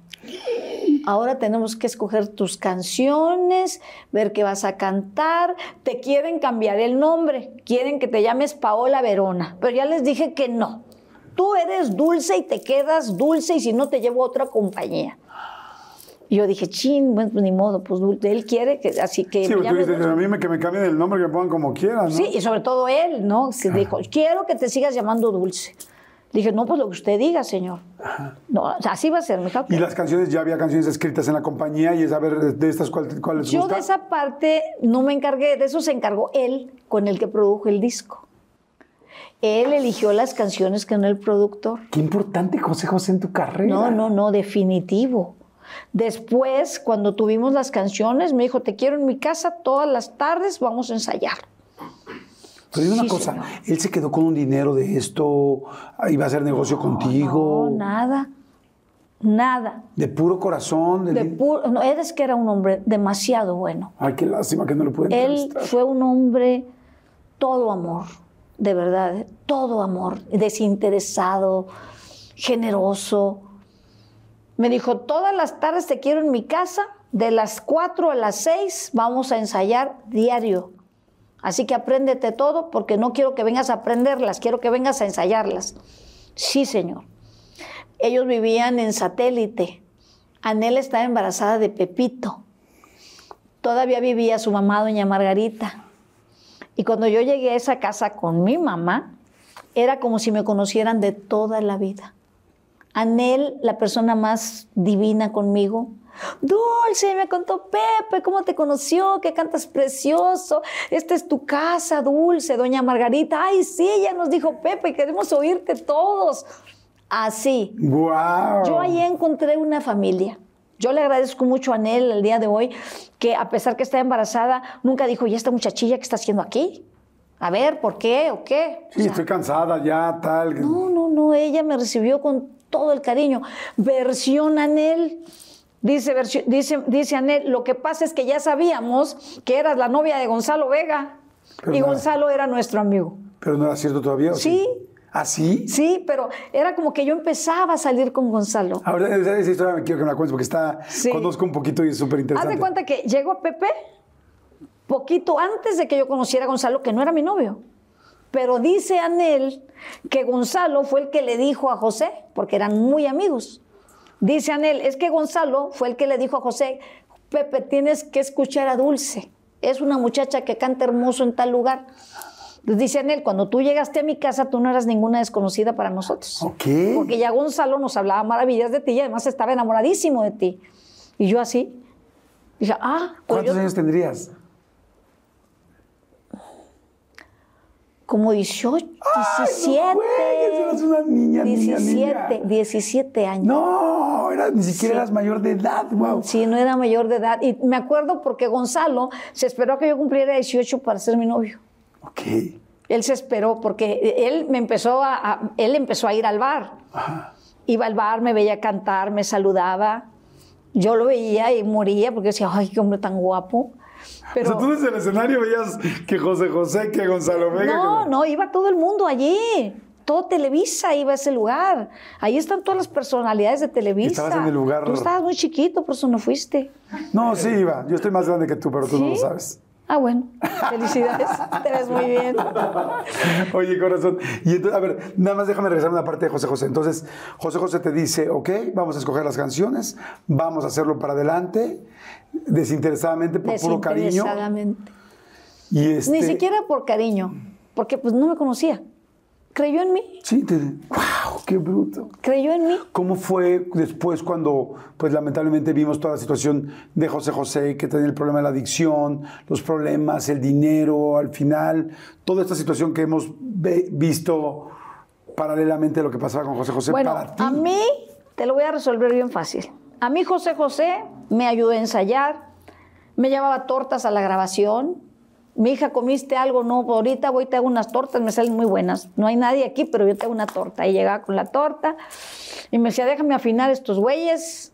Y él supervisó toda la grabación, todo. Cuando terminé el disco, me hicieron una presentación muy bonita en lo que era el Hotel Continental, Ajá. que tenía un salón hermoso, gigantesco, llamaron a toda la prensa, invitados, todo. Yo estaba bien nerviosa, yo tenía que presentar el disco cantándolo en vivo. José José estaba allí. José subió al escenario a presentarme, a decir, yo una noche pasé por tal lugar y escuché una voz Wow. y la la la contó la historia y dijo, y ahora me da mucho gusto presentar a Dulce. Él va bajando las escaleras y yo las voy subiendo y en el punto en que nos encontramos me agarró de los brazos y me dijo, ahora sí, mija, a partir de este momento, usted solita. Y a partir de ese momento ya no hubo ayuda de José José. Ya no se Ya apareció. no, ya no. ¿Siguieron Ahí siendo se acabó. amigos? Sí, sí, sí, pero como que a mí ya no me llamé, yo hasta aquí llegué. No, bueno, hizo muchísimo. No, hombre, imagínate, Qué bruto. claro, pero así de claro. Por eso ya todo lo que sigue de las historias, para mí ya son muy lejanas. Más ajenas. Ya son ajenas porque yo ya perdí la familiaridad, ya no iba a la casa. Ah. Cuando me lo encontraba, obviamente con todo el cariño y el amor, ¿verdad? no, él- bueno. ¿Y cómo le decías que era tu super padrino o qué? Padrino, claro, y él me decía, hijada, padrino, ¿cómo estás? Así que Yo lo adoré, lo amé con todo mi corazón, nunca dejé un solo día en mi vida, ni dejo de agradecer un solo día en mi vida que Dios me haya puesto ese ángel en mi camino. Oye, y cuando de repente oía heridas, o tu muñeca, o lobo, cuando ya pasó el tiempo, no de repente te hablaba y te decía Sí, como dulce. felicidades, Wow. sí, me lo Mira, cómo me tienes, me tienes hincado. O sea, de lo emocionado que estoy. Sí, me nos encontrábamos y me felicitaba, me abrazaba. Mi hija, qué lindo, yo sabía, yo sabía perfectamente bien quién era esa niña que estaba ahí cantando. Ve nada más, así se hace, así sígale, mi hija, que me siento orgulloso de ti. Y un día me dijo, Dulce, ojalá yo hubiera podido hacer por mi hijo lo que pude hacer por ti. Mm, Dije, ay, Pepe, pues qué triste, ¿verdad? Pero pues yo le agradezco mucho a Dios cómo fueron las cosas. Me dijo, no, yo sé, pero pues ojalá, ojalá yo hubiera podido hacer lo mismo. No, Oye. no dejar de hacer contigo, sino Claro. hacer eh, lo mismo con mi hijo. Y cuando lo, digo, regreso un poco a esta parte, cuando lo veíamos todos que estaba enfermo y lo vemos a ver flaco y bueno, más que meterme en toda la historia de la familia, ¿qué sentías tú? No, pues me daba mucha tristeza, me lo encontraba y, y le, le regalaba yo unos, este, un, un complemento alimenticio. Ajá. Que a mí me gustaba mucho, yo lo tomaba de repente para levantar el sistema inmunológico. Dije, oye, padrino, te quiero regalar un... Sí, mi hija, por favor. Y se lo mandé y luego me lo mandaba a pedir. Oye, aquel polvito ese, mándamelo, por favor. Polvito de esos, de complemento alimenticio. Y, este, y yo le mandaba su, su producto y se lo tomaba y decía que le hacía muy bien. Pero pues ya más no me podía meter porque además para, para ese tiempo ya estaba casado con Sarita. Y yo con Sarita pues no tenía la confianza, ¿me entiendes? Nunca fui a su casa, nunca los visité. Ella siempre fue muy amable conmigo, pero siempre se marcó como, como que yo era del pasado de él, ¿sí? Entonces ya, ya no encajábamos tan Claro. fácil. Aunque siempre la señora fue muy correcta conmigo.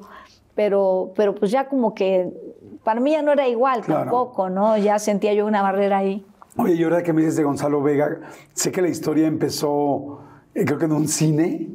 ¿Cómo fue? Sí. Cuando nosotros llegamos a México para, para que yo trabajara con el Toby Ajá. ¿Y sus amigos? y sus amigos, pues me subí a un avión por primera vez. Pues yo nunca había volado. Bueno, no, mi papá era piloto aviador. Nos subía en aviones, pero chiquitos, porque él era fumigador. Ok. Entonces, pues sí, volábamos mucho con él, pero en las avionetas, ¿no? Claro. Sí, pero no en un avión comercial. No, en un avión comercial. Nunca había realmente hecho un viaje. Entonces fue la primera vez que yo me subí a un avión y, y con tantas ilusiones, con tantas esperanzas, con tantos sueños, con tantos deseos. Es que yo no era una persona, yo era una bola de energía, ¿me entiendes? Pero con un hambre, con unas ganas de conquistar, de llegar, de lograr.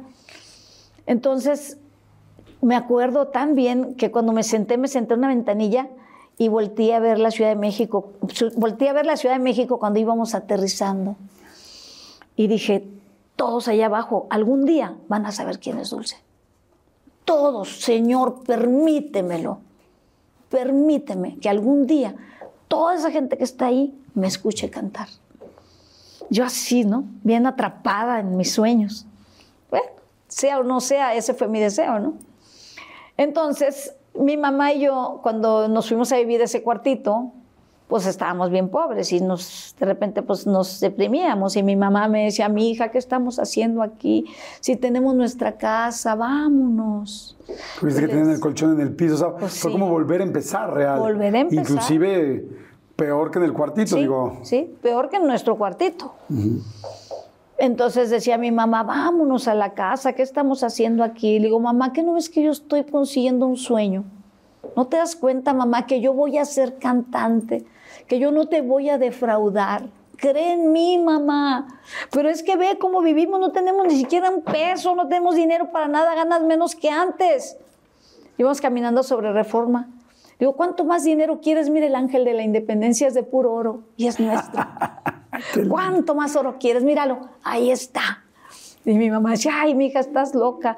Mamá, todo es nuestro, todo existe, hay que ir por él.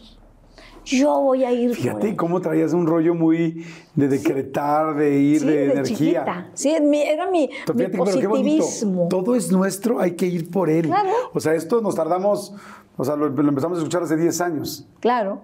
Y le digo, mamá, ve ese ángel es de oro y es nuestro. Ve esta avenida, todo es nuestro. Pero vamos por él, a hacerlo de nosotros. Y mi mamá, ay, hija, que Dios te ayude porque yo entiendo.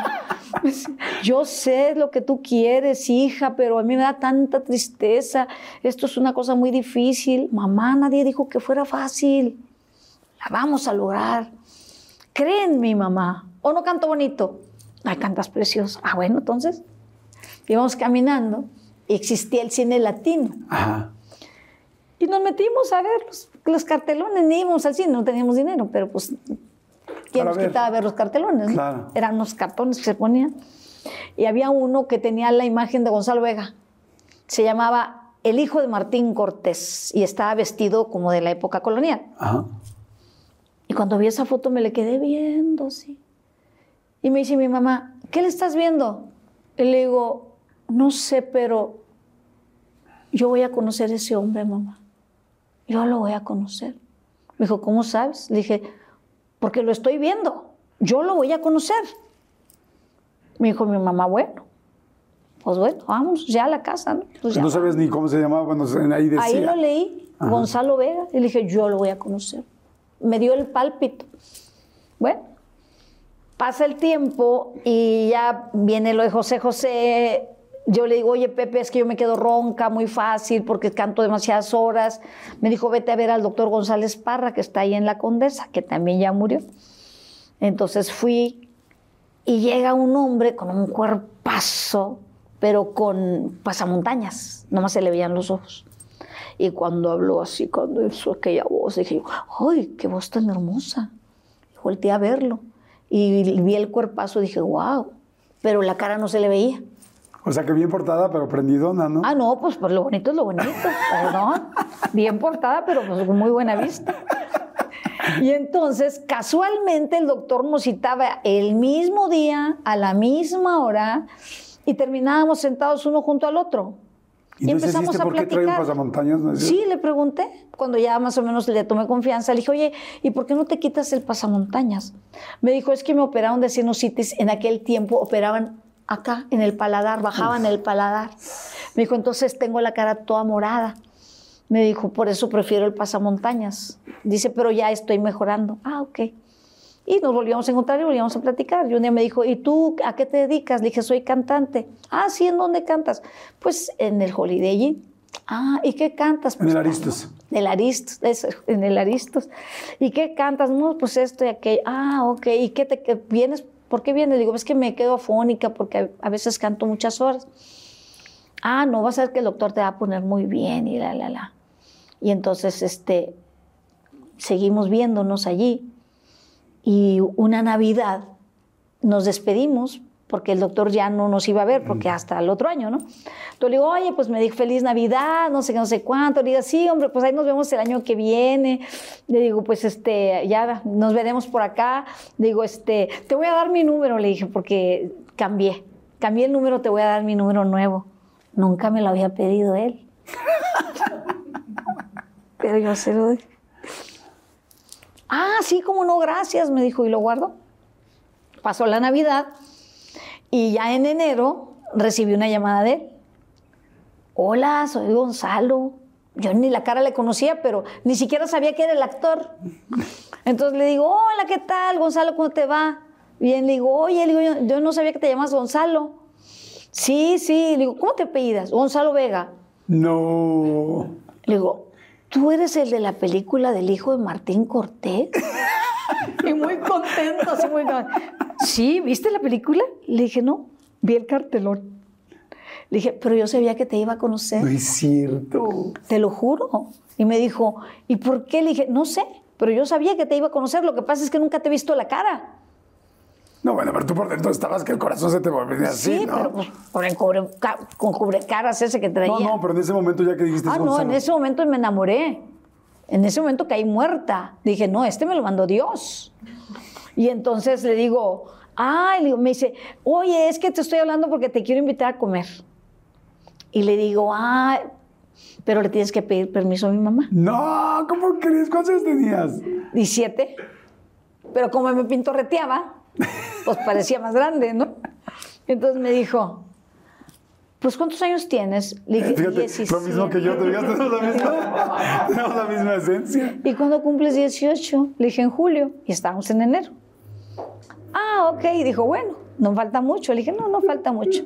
Te invito a comer. Te invito a comer. Me dijo, pues voy y le pido permiso a tu mamá. Ah, pues ok. Entonces le digo a mi mamá, ¿te ¿Fue acuerdas? físicamente? Sí, claro. Le dije, ¿te acuerdas, mamá, del póster que Gonzalo Vega, que no sé qué? Sí, pues me ha tocado en el consultorio el doctor, mamá, pero yo no sabía que era él por el pasamontañas. Y todavía no, no le veo la cara, pero dice que ya se lo quitó. Lo voy a conocer, mamá. Pero, ¿cómo lo vas a...? Ya, me está invitando a comer. Pues que venga a hablar conmigo, me dijo. Pues ahí va aquel. Señora, buenas tardes. Este, pues conocí a su hija en el consultorio del Toro González Parra. Ahí la he visto varias veces. Y pues quisiera invitarla a comer. Y mi mamá sí. ¿A qué restaurante? Al Rafaelos. Ok. Y después, pues después me gustaría pasearla un poquito por Chapultepec.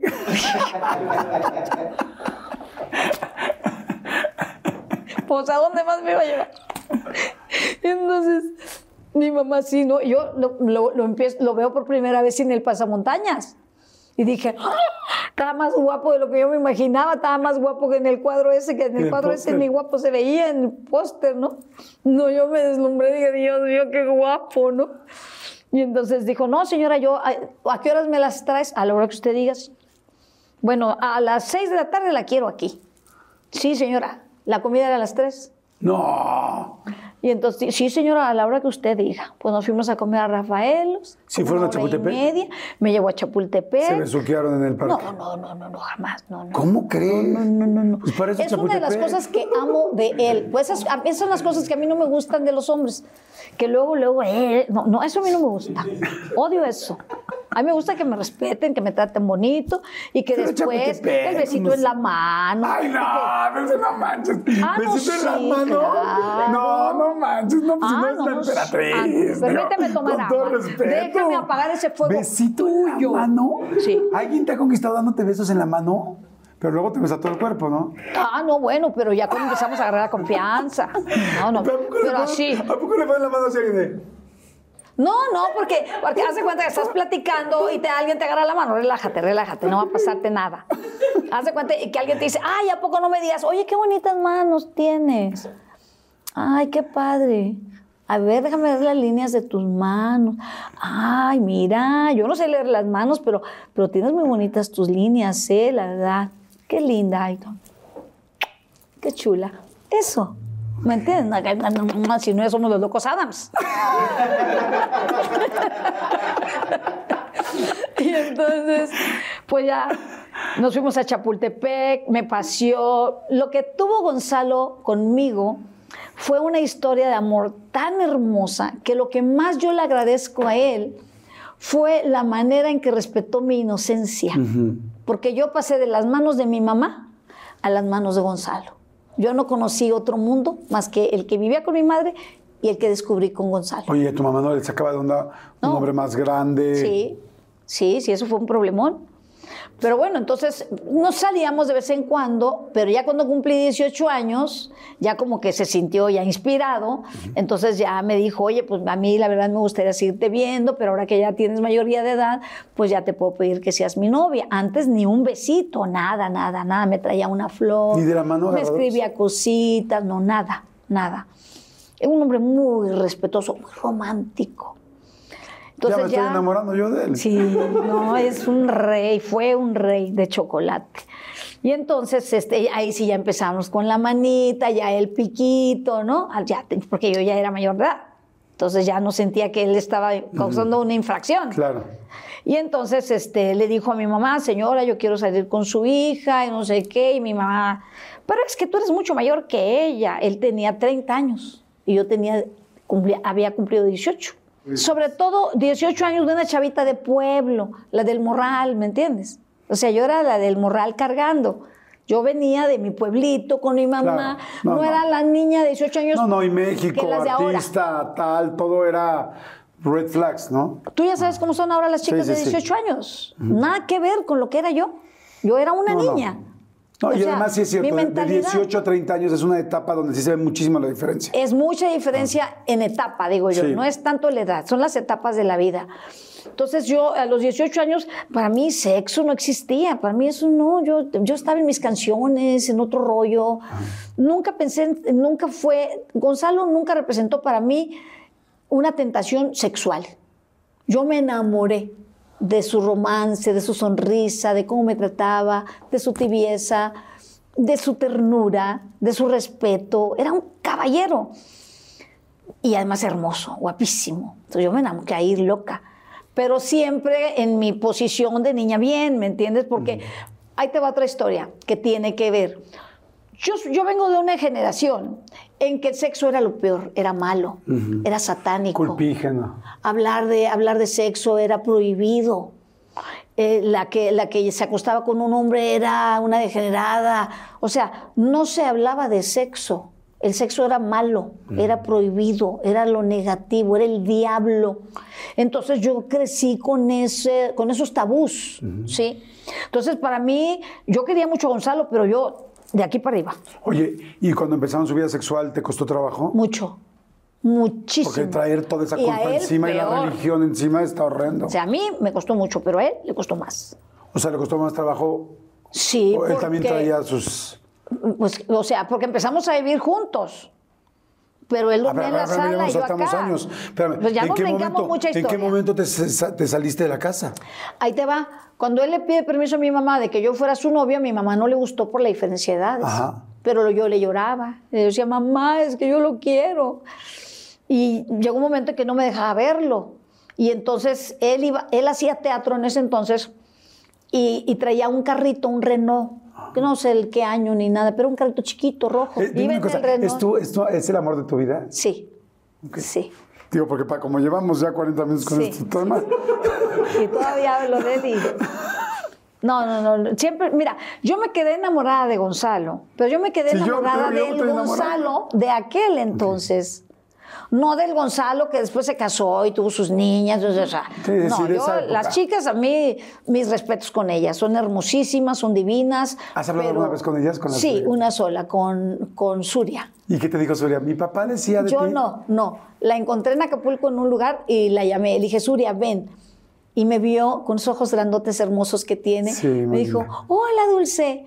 Y le dije, ¿sabes que tú podrías haber sido mi hija? Lo que te a decir, claro, sí. Y con una sonrisa tan bonita me dijo, sí. Dije, bueno, tú eres mi casi hija, ¿ok? Ay, qué Dije, déjame linda. verte, déjame ver tu cara, porque eres igual que tu papá. Wow. Eres idéntica. Qué hermosa estás, le dije. Te felicito porque sacaste lo más bello de tu papá, aunque sé que tu mamá es muy bonita, pero tú estás clavadísima, idéntica a tu padre cuando yo lo conocí. Qué lindo, Qué linda estás. Que ya hablando en serio, es que eres, eres una mujer muy inteligente y muy madura. Entonces, qué bonito cómo lo fuiste manejando. Y ese amor sí lo, sí lo puedo entender. Ahora, dime una cosa. Entonces, te dice, vámonos de novios. No, tu mamá dice, oye, no, espérame. Y- Sí, porque no le gustó la diferencia de edades y luego me decía, tú acuérdate que tú viniste aquí a cantar. Nada que tú viniste aquí a buscar novio ni a casarte, acuérdate. Tú tienes tus sueños, no los dejes. Y yo, sí, mamá, pero es que yo nada más quiero ser su novia, salir con él.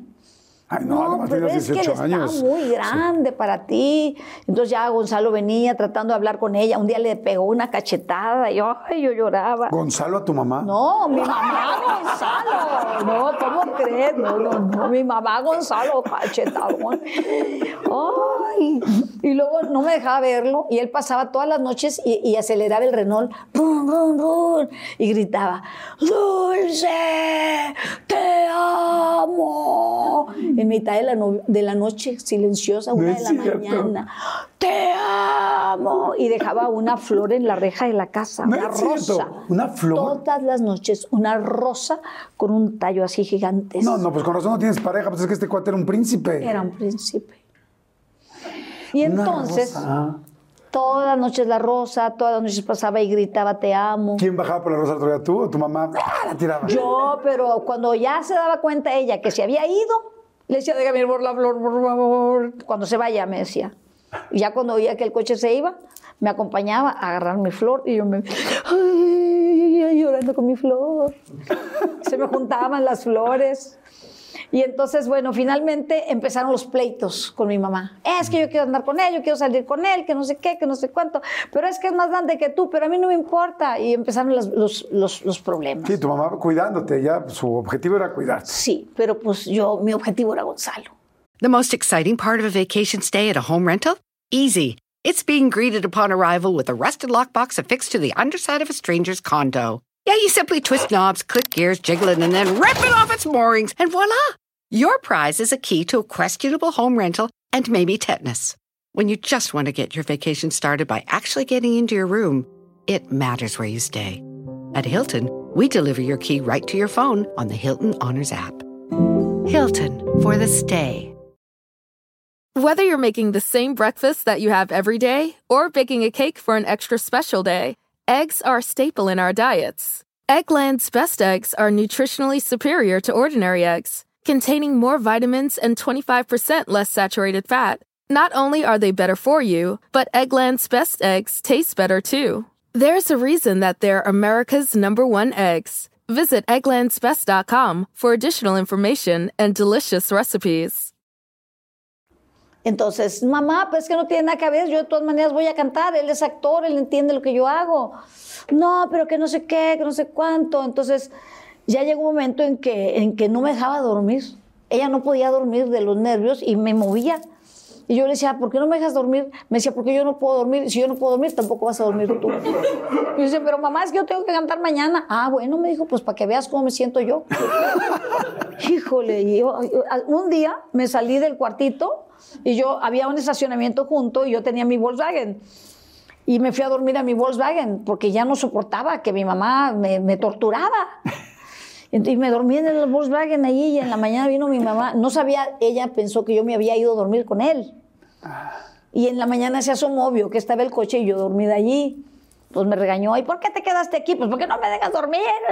Total, todo un drama. Luego otra noche dije, no, ya no puedo más. Me voy con Gonzalo. Y le dije a mi mamá, ¿sabes qué? Ya no te aguanto. Ahora sí me voy a ir con él. No, claro, te vas con él, porque lo que pasa es que ya te agarró, no sé qué, ya te hizo. A mí no me ha hecho nada, mamá, llévame con un doctor que me cheque, no me ha hecho nada. Yo a mí no me interesa nada de eso con él. Yo lo que quiero es dormir con él, despertar con él, tomarme mi primer café del día con él. Quiero estar con él toda mi vida, mamá, entiéndelo. Pero él a mí no me ha tocado, no me ha hecho nada, eso que tú crees, sexo, nunca, nada, mamá. Llévame a un doctor para que lo veas. Y esto se me quedaba viendo así. Pues es que yo no te voy a dejar ir a vivir. Hasta que llegó un momento en que me enojé mucho con ella. Le dije, ¿sabes qué? Haz lo que quieras. Yo me largo.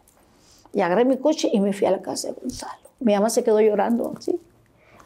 Yo me fui. Gonzalo vivía en una casita arriba de un arco donde pasaban los coches, en una privada muy bonita. Pues me estacioné abajo del arco y ahí me dormí. Y en la mañana me despierta él. ¿Qué haces aquí? Pues que mi mamá me corrió y no sé qué. Pero Dulce, pues, no, no, no, no, no debiste haber hecho eso. Pues no había celulares, ¿cómo le avisaba? Pues es que no te podía avisar, pues aquí estoy. Pero ya vine a quedarme contigo definitivamente. Ah, no, me dijo. Ah, no. No, no, no, no. A mí me vas a perdonar, pero tú no te vas a quedar a vivir en mi casa. Por respeto a tu mamá. ¿por qué si tú y yo nos quedemos? Ya, aquí me quedo contigo. Porque teníamos planes de boda. Yo ya me había hecho el traje, de, de- de- la prueba del traje de novia. Ah, no, no, bueno. Ya habíamos visto las bebidas, ya habíamos visto qué canapés íbamos a dar, con muy poquito dinero, ¿verdad? Nos íbamos a casar. Entonces le dije, mira, ya ni nos casamos, yo ya me quedo aquí desde hoy a vivir contigo. Me dijo, ah, no. Tú, si te quedas a vivir conmigo, es porque vas a ser mi mujer. Y tú no vas a ser mi mujer porque te peleaste con tu mamá. Discúlpame, pero ahorita te llevo a la casa de tu amiga Marta Chulines. Y me llevó a la casa de Marta Chulines y ahí me dejó. Pero otro que hace, véngase Ah, para acá, ¿no? claro. No, él no. Me dijo, no, Sí, sí, sí, era todo un caballero. un caballero. Tú aquí, el día que seas mi mujer, te vas a quedar. Pero yo no, no quiero que seas mi mujer porque te peleaste con tu mamá. Tú vas a ser mi mujer porque tú y yo lo decidamos. No porque lo decida un pleito con tu mamá, ¿ok? Me apantalló. Le dije, está bien. Y me llevó a casa a amarga realidad. Dormí con Marta Chulines, que tenía un novio y en las noches pensaba que era yo y me quería abrazar. Ibas a terminar al otro lado con el que ni te... Sí, total, bueno, pues ya me regresé de nuevo a casa. Mi mamá en la misma, ahora sí no me vas a decir que no te hizo nada, te fuiste tres días, sí, mamá, tres días con Marta Chulines. No es cierto, no sé qué, llévame a un doctor. Llévame a un doctor, que te diga un doctor, a ver qué pasó, si soy virgen, no soy virgen. Entonces ya me, se volvía como a agarrar la onda, ¿no? Mamá, entiende. Con tan buena suerte tuve, de- desgracia para otros, que en ese entonces mi hermana se divorcia y queda con su niña. Y le dice a mi mamá, mamá, es que necesito que me ayudes con la niña porque pues ahora tengo que trabajar. Dije, ay, qué bueno. Entonces me dice mi mamá, pues ni modo, me tengo que ir a Matamoros porque tu hermana me necesita. Y tú de aquí dije, soy. Bueno, mamá, le dije, pues yo me voy a quedar con Gonzalo. Que venga Gonzalo a hablar conmigo. Entonces ya habló bien con él, le dijo, mira Gonzalo, mi hija te quiere mucho, pero mi hija es una muchacha muy inocente. Mi hija es una muchacha buena, mi hija no, no sabe de alcohol, no sabe de sexo, no sabe de fumar, no sabe de muchas cosas. Mi hija es una muchachita que la he tenido aquí toda la vida Pobre tu mamá, porque te la tenía voy mucho a dejar, miedo. sí. Le dijo, O sea- te la voy a dejar, porque ya me di cuenta que ustedes se quieren de verdad. Por favor, cuídamela mucho, respétela, sé que, es un, sé que eres un caballero. Te la dejo y me parte el corazón dejarla, pero yo sé que ella va a ser feliz contigo.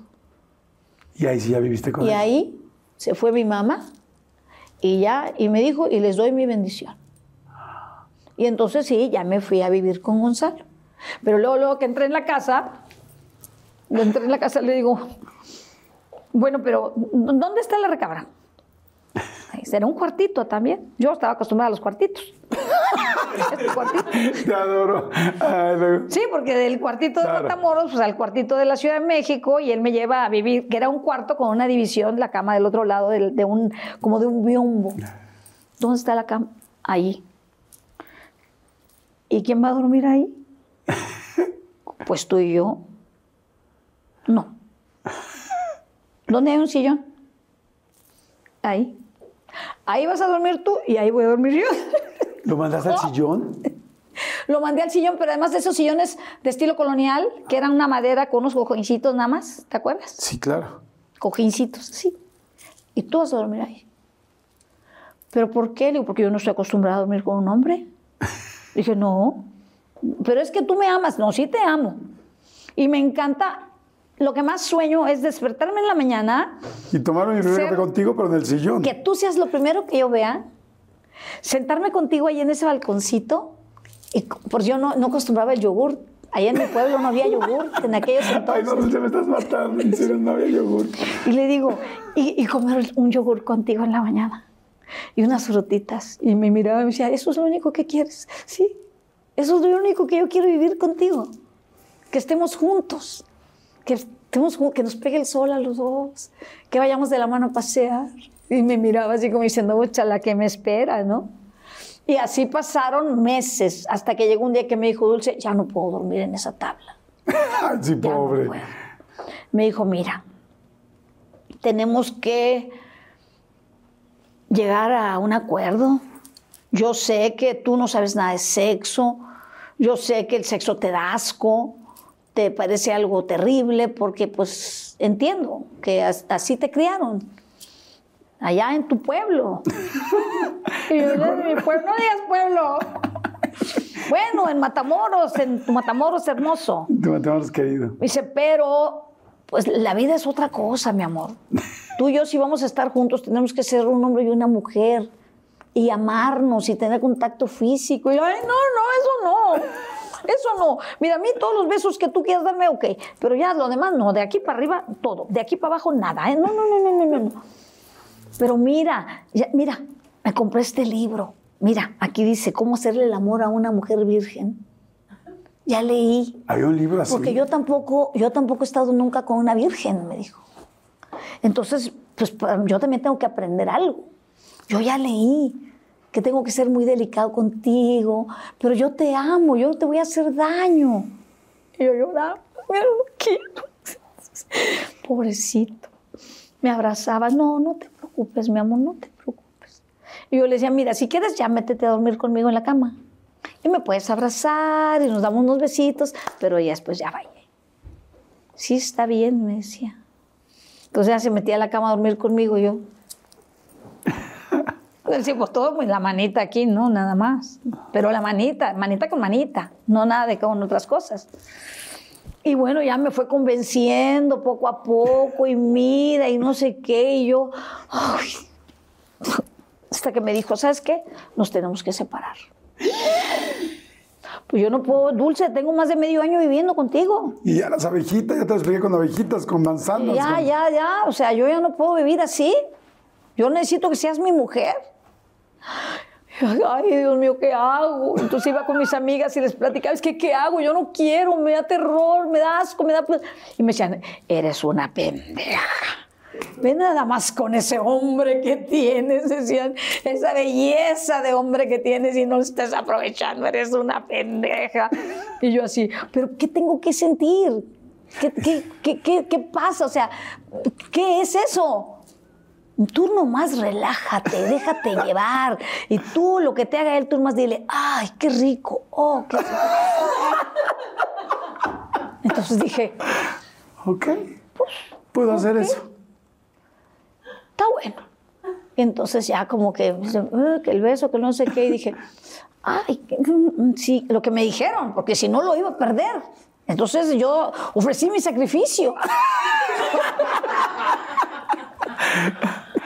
Dije, bueno, ni modo, ni modo. Y ya las caricias más acá, y pues, ah.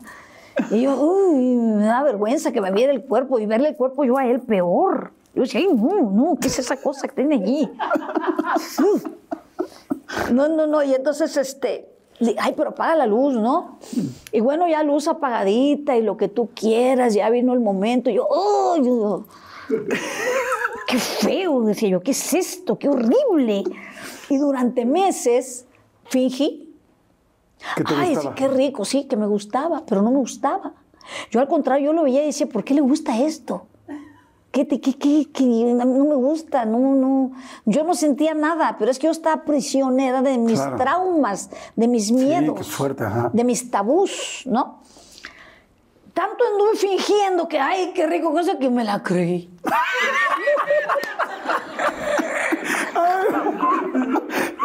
me la empecé a creer. ¿Te empezó a gustar? No, pues bien, oye, sí está rico. Dije, con razón, todas me decían que soy una pendeja. No, dije, no, este hombre es mío, Sh, venga para acá. No, ya después era yo la que lo correteaba. No, Salud, pero corazón, fue... eres un amor. Gracias por la historia. Pero qué bonita por- historia, Mm. ¿no? Digo, la cuento porque es muy bonita. No, es preciosa, porque además- Ve la transparencia de ese Claro. hombre. Él era un gran caballero y tú eras una mujer, pues sí, lamentablemente, como mucha gente creció con este miedo, con Claro. el susto, con la religión encima, con la culpa. Y es lo que, pero fíjate, porque además hasta ahorita te veo la cara y desvolteas y decías, qué asco. O sea, y Sí. realmente, pues, después de tantos años diciéndolo, Claro. Cuando pues al final pues, todo el mundo hoy lo sabemos, eh, este, pues es algo completamente natural, necesario, este, parte de nuestro cuerpo, de nuestra biología. parte de la pero, vida. pero pues claro, tú no habías crecido así y además tu mamá te había tenido así. Oye, otras épocas. no, termi- o sea, no terminaron juntos tú y Gonzalo. Nada más dime, ¿cuánto tiempo estuvieron juntos y Cinco por qué años. terminaron? Cinco años. Cinco años ¿Y por qué terminaron? Porque yo en esos años me podía, me podía dedicar al 100% con él, al 100% de la casa. Yo en, en casa hacía las cortinas, hacía los manteles, hacía los cojines. Como mi mamá era costurera, yo aprendí. Entonces yo me la pasaba haciendo el cojín, el no sé qué, la cortina. Yo hacía todo porque no teníamos dinero. Entonces compraba tela y teníamos nuestra casita muy bonita. Es como la novicia rebelde. Correcto. Llegó un momento en que tuve que elegir como Lupita D'Alessio, o los hijos o la carrera, o Gonzalo o mi carrera. No estaban casados, eran No, solamente. no nos casamos. No, no, yo ya- te digo, teníamos todo listo para casarnos, pero en mi rebeldía le dije a mi mamá, y ahora no me caso. Y me dijo, pues no te cases. Entonces nunca me casé, pero llegó un momento en que tuve que elegir Gonzalo o mis sueños. Y dije, no, lo que, lo que dijo mi mamá tenía razón, yo vine aquí por mis sueños. Y si Gonzalo no me los quiere compartir, pues Gonzalo se va a quedar en el pasado. De repente empiezan eh, las canciones, los temas, los, éxitos. grandes éxitos de Rafael Pérez Botija. Bueno, primero lo de Señor Amor, ¿no? Ajá. Eso me catapultó y eso me gusta mucho porque de alguna forma fue el verdadero inicio de mi carrera. Y fíjate qué bonito que yo empecé mi carrera con Señor Amor no solo con un éxito, sino con un prestigio Sí. un prestigio internacional. Yo vine de ganar un festival que tenía seis premios y nos trajimos cuatro. No, no, sí. Entonces fue una locura. Me hablaban de Francia, de Japón, me hablaban de todo el mundo para que yo fuera a cantar, pero como yo no entendía, decía yo, no, ay, no, guácala. Ay, no, guácala, les colgaba los Así como teléfonos. Gonzalo, ay, guácala. Sí, como con Gonzalo. Dice, ay, no, yo no entiendo ese idioma. Con los únicos que sí fui fue con los japoneses, porque me invitaron al Festival de Tokio. No, el de Yamaha es un, es un festival de canciones que concursan. El Festival de Tokio es un festival que llaman, es una mostra musical, en donde solamente entran determinadas canciones que tienen algún mérito. ¿Sí? Entonces es una muestra de canciones que tuvieron éxito de algo. Por eso nos invitaron a Armando Manzanero y a mí, porque éramos ganadores de un festival. Sí, Entonces, pero ahí ya fue una ir. locura. Sí. Oye, y luego empieza heridas, tu bueno, tu muñeca, Lobo fue después. Sí. Este, pero es que son tantos y tantos y tantos Bendito temas Dios. icónicos que tienen. ¿Cuántos éxitos crees que cuando tú te presentas eh, hay? Porque es bien difícil ver. Ahora que estaba estudiándote, este, me puse a escuchar tu parte de tu discografía y es que era todas me las sé, ¿A todas, poco? te lo juro. Qué lindo. Hasta me di cuenta que un día me, me dedicaron una, la de ¿Por qué me gusta morir? Ay, qué bella. Muy- bueno, creo que me la dedicaron, no estoy Sí, 100% seguro. seguro, pero seguro. Creo que sí. Este, pero es preciosa toda la discografía, o sea, son Sí, muchos sí, éxitos. ¿no? gracias a Dios. Muchos años. Bueno, desde Señor Amor, eh, Déjame volver contigo, Aún lo amo, Tu muñeca, Lobo, Amor en silencio, que fue toma de una claro. telenovela. Después eh, mm, viene Dama, Hielo. Hielo. Luego viene Duele. este, Duele, pero hay otra que me encanta. Duele sí se la dedicaste a Gonzalo Ahora que ¿no? contaste tu capricho, ¿qué más quieres? ¿Te acuerdas? Tanto, tanta falta te hacía que fui demasiado fácil para ti. Esa es divina también, fui demasiado fácil. Sí, yo, les, yo escribí una letra de una canción que no nos, estábamos grabando y no nos llegó a tiempo la letra. Entonces, ¿qué hacemos? Ya estaba todo listo para grabar, pero la letra no llegó. Yo no soy letrista, pero dije, yo le voy a hacer una letra, le dije, a ver si, a ver qué pasa, ¿no? Y le hice una letra dedicada a Gonzalo. Y fíjate, después con los años hasta se la canté en la cara y se quedó así. Me dijo, ay, yo no sabía que me hubieras querido tanto. Le digo, ay, ¿cómo no ibas a saber? Y ese- esa canción se llama Me duele, duele, se llama Duele la canción. Después te, sa- te casas con Luis Mer-. Mércoli, que era director musical. Y hacen un gran matrimonio y una gran mancuerna Sí. también creativa, ¿no? Sí, sí, sí, con él hice mi Lobo. éxito de Lobo, sí. Ay, cómo amo esa canción. Con él, con él. Había- eh, me la había mandado Macías cuando yo estaba grabando con Pérez Botija, pero Pérez Botija no le gustó. increíble, pero luego vendió todavía más que lo de Rafael Pérez Botija. Wow, sí. Sí, vendió muchísimos discos Lobo y de ahí salió Soy una dama y ya no me acuerdo tantas canciones, pero fue un disco muy exitoso y después grabé tres discos de boleros, porque entonces me embaracé y me retiré 10 años. Y en esos 10 años lo único que hice fue que saqué tres discos y venía nada más a hacer la publicidad de los discos, hacer la promoción y me volví a mi casa. Porque estaba creciendo Romina. Sí, porque que yo quise criar a mi hija. ¿Cuántos años estuviste casada? 10 años. Oye, pues hicieron una gran pareja, ¿no? Ay, pues sí. Sí, pero ¿sabes qué pasa? Que la- el, el- el ser de una cultura tan diferente es un poquito difícil. ¿eh? El argentino, yo por más que le eché ganas a, a- a la manera de ser de él, que es un buen hombre, nunca diré otra cosa, es un buen hombre, pero son, son como, como de malos modos, son como, como impacientes, como que enojones, todo lo quieren rápido, todo les parece mal. Ve, ve, ah, mira el polvo aquí, ¿qué es esto? Dice, bueno, pues está una construcción ahí enfrente. No, pero no puede ser. Tonterías, ¿no? Entonces, este, era, era mucho pleito, mucho pleito por tonterías, porque nunca me peleé por celos, nunca me peleé porque salió con alguien, nunca me peleé porque hubo una falta real de alguna forma, pero yo pues también me volví malhumorada, ¿no? Entonces llega un momento en que, en que ya o te vuelves como el otro o el otro se vuelve como tú. Pero yo no lo podía cambiar a él porque pues él es toda una cultura de gente que es así, son muy desparpajados, muy gritones. Yo lloraba al principio y ya después dije, ah, no, ya, ya estuvo bueno, ¿no? Y entonces yo empecé también a levantarme, a levantar la voz y empezaron las broncas y empezaron los pleitos. Ya después él me calmaba a mí. Después yo, no, tranquila, tranquila, me decía. Se dieron la vuelta. Sí, entonces pues, era, era muy difícil, pero más que nada pienso yo que la, la, la, la diferencia de, de, De culturas. de cómo te llevas, las culturas, cómo hablas. Yo norteña también, pues también en- entrona, Sí. aunque más tranquila, sí, pero yo creo que fue mucho bronca de nuestras maneras de ser. Oye, y tanto éxito, tanto trabajo, tanta gente que nos encanta tu trabajo y tu profesionalismo y tu voz y tus canciones.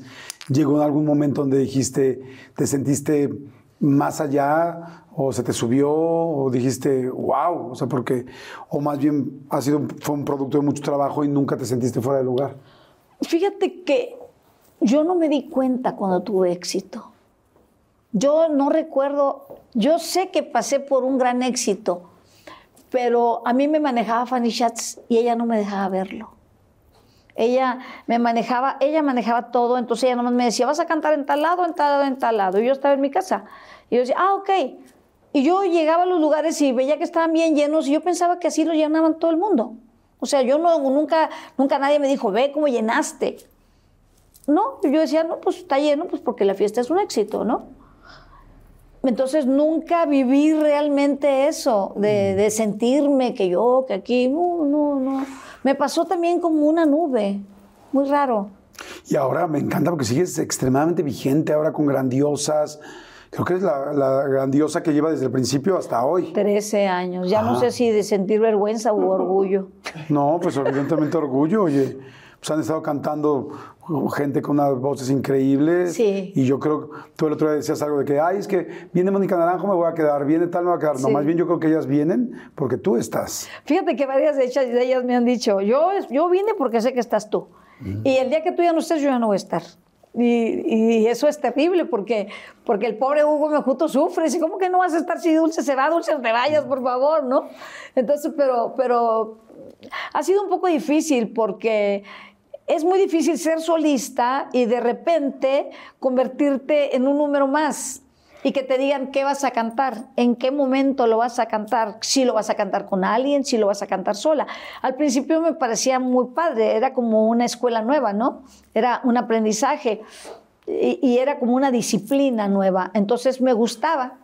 Pero ya con el tiempo, ya no me está gustando que me digan qué voy a cantar y a qué horas y con quién y en dónde y en dónde me voy a parar. Bueno, pero además con tu repertorio y tu profesionalismo, pues tú puedes cantar donde quieras, con quien quieras, O sea, ese no es un problema, más bien Sí, sí. es como una época de conceptos, ¿no? Donde Sí. el 90 es Pop Tour, 2000 es Pop Tour, Emanuel y Mijares, o sea, Sí, sí, sí. o sea, es más, más bien son conceptos Son más conceptos. que porque tú tienes pues to- todas las credenciales Nunca, para cantar nunca donde he quieras, dejado de trabajar quieras. sola, tampoco, Claro. ¿verdad? Siempre he trabajado sola también.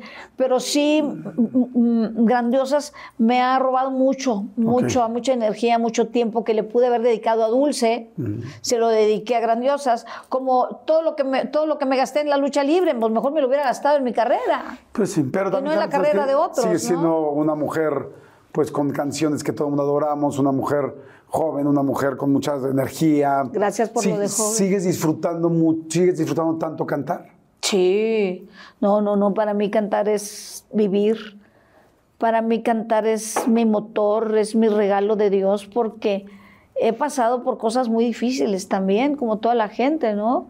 Mis, mis problemas, mis penas, pero si voy a cantar, yo me sacudo las lágrimas y salgo con mi mejor sonrisa dándole gracias a Dios que tengo un escenario. ¿Cómo fue cuando ahora, con todo este éxito, con tu mamá, pudiste darle, cuidarla, todo eso que ella te dio cuando, tú, cuando eras chica? Sí, claro. Yo con mi madre, te digo que la dejé, de ella quedó sin, ella se quitó de trabajar desde los 40 años. Primero, a los 15 años le dije, te voy a hacer tu casa, pero no quise tirar el cuartito. Me salía más caro dejar el cuartito que tirarlo. Pero dije, no, ese cuartito se queda porque fue nuestra casa. Entonces le pegamos al cuartito, le, le metieron vigas donde no había para poder hacer un segundo piso y poco a poco le fui haciendo su casa a mi madre. Ese era un sueño para mí, hacerle su, ca- su casa. Tuvo su casa, una casa muy sencilla, pero siempre tuvo techo, siempre tuvo comida, siempre tuvo todo. Y después llegó un momento en que me la empecé a llevar de viaje. Le dije, quiero que conozcas el mundo conmigo. Ay, hija, es que todo está muy lejos. A mí me vale, nos vamos a ir a París. Ay, yo no quiero ir. Tú vas a ir conmigo. Entonces tuve la gran dicha de pasear a mi mamá por el mundo. Me la llevé a Tierra Santa, me la llevé a Rusia, me la llevé a toda Europa, me la llevé a Medio Oriente, a las pirámides de Egipto. Me la llevé a todos lados. Oye, y este, y cuando empezó a pasar todo esto, ella te decía en algún momento, eh, oye, tenías razón, o sea, cumpliste tu sueño, ¿fue así? Sí, ella me bendecía mucho y me decía, ay hija, me decía, siempre fuiste una, una hija tan buena que por eso Dios te ha dado todo lo que te ha dado. Y me decía, gracias porque has sido una gran hija, siempre fuiste una mujer muy buena y, y pues yo no tengo más que darle gracias a Dios y, y agradecerte que, que siempre fuiste una hija muy buena. Y luego un día me contó una historia y me dijo, quiero decirte algo que, que necesito sacar. Digo, ¿qué, mamá? Me dijo, cuando yo me enteré que estaba embarazada de ti, yo intenté por diferentes modos, porque yo me estaba divorciando cuando me entero que estoy embarazada. Intenté de diferentes modos, con tecitos, con mis, pues coma lechuga, pues que coma esto, coma aquello, para ver si, si perdí el embarazo. Dice, nunca hice nada definitivo, pero de- definitivamente fue Dios el que quiso que vinieras al mundo. Me dijo, y ahora le doy las gracias Wow. que tú quisiste llegar al mundo y llegaste. Me dolió mucho, no me di cuenta cuánto me dolió, pero me dolió mucho con el tiempo. Pero bueno, después lo comprendí, ¿no? Pero sí, a veces me deprimía y yo decía, claro, si yo ni debía haber nacido, ¿no? Pero, pero tonterías que después las recuperé porque uno tiene que entender a los padres, uno tiene que ponerse en su lugar. Y yo me puse en lugar de mi madre y dije, no, pues pobrecita, se estaba divorciando y le dicen que está embarazada, ¿no? Pero me dice ella, te lo cuento porque ahora digo, Señor, gracias porque tú viniste al mundo, porque tú querías venir al mundo. Y cuando yo vi que era imposible detener mi embarazo, dije, bueno, pues lo voy a recibir con alegría y te recibí con todo mi amor. Pero nunca me imaginé que me fueras a dar tanta felicidad y tantos motivos de orgullo. Wow, qué Ay, cosa mami, más linda. gracias, Sí, lindo. Y al final fue difícil la última etapa de tu mami eh, aquí con nosotros, porque pues la gente se va deteriorando. Es, ¿te, te costó trabajo esa etapa? Sí, porque ya empecé a verla que, que se deterioraba. Yo ya la veía acostada en la cama y era como un bultito nada más. Y se, se quedaba dormida así como muy profundo. Y le dije a mi hermana, ¿sabes qué? Mi mamá no tarda en irse. La veo muy cansada.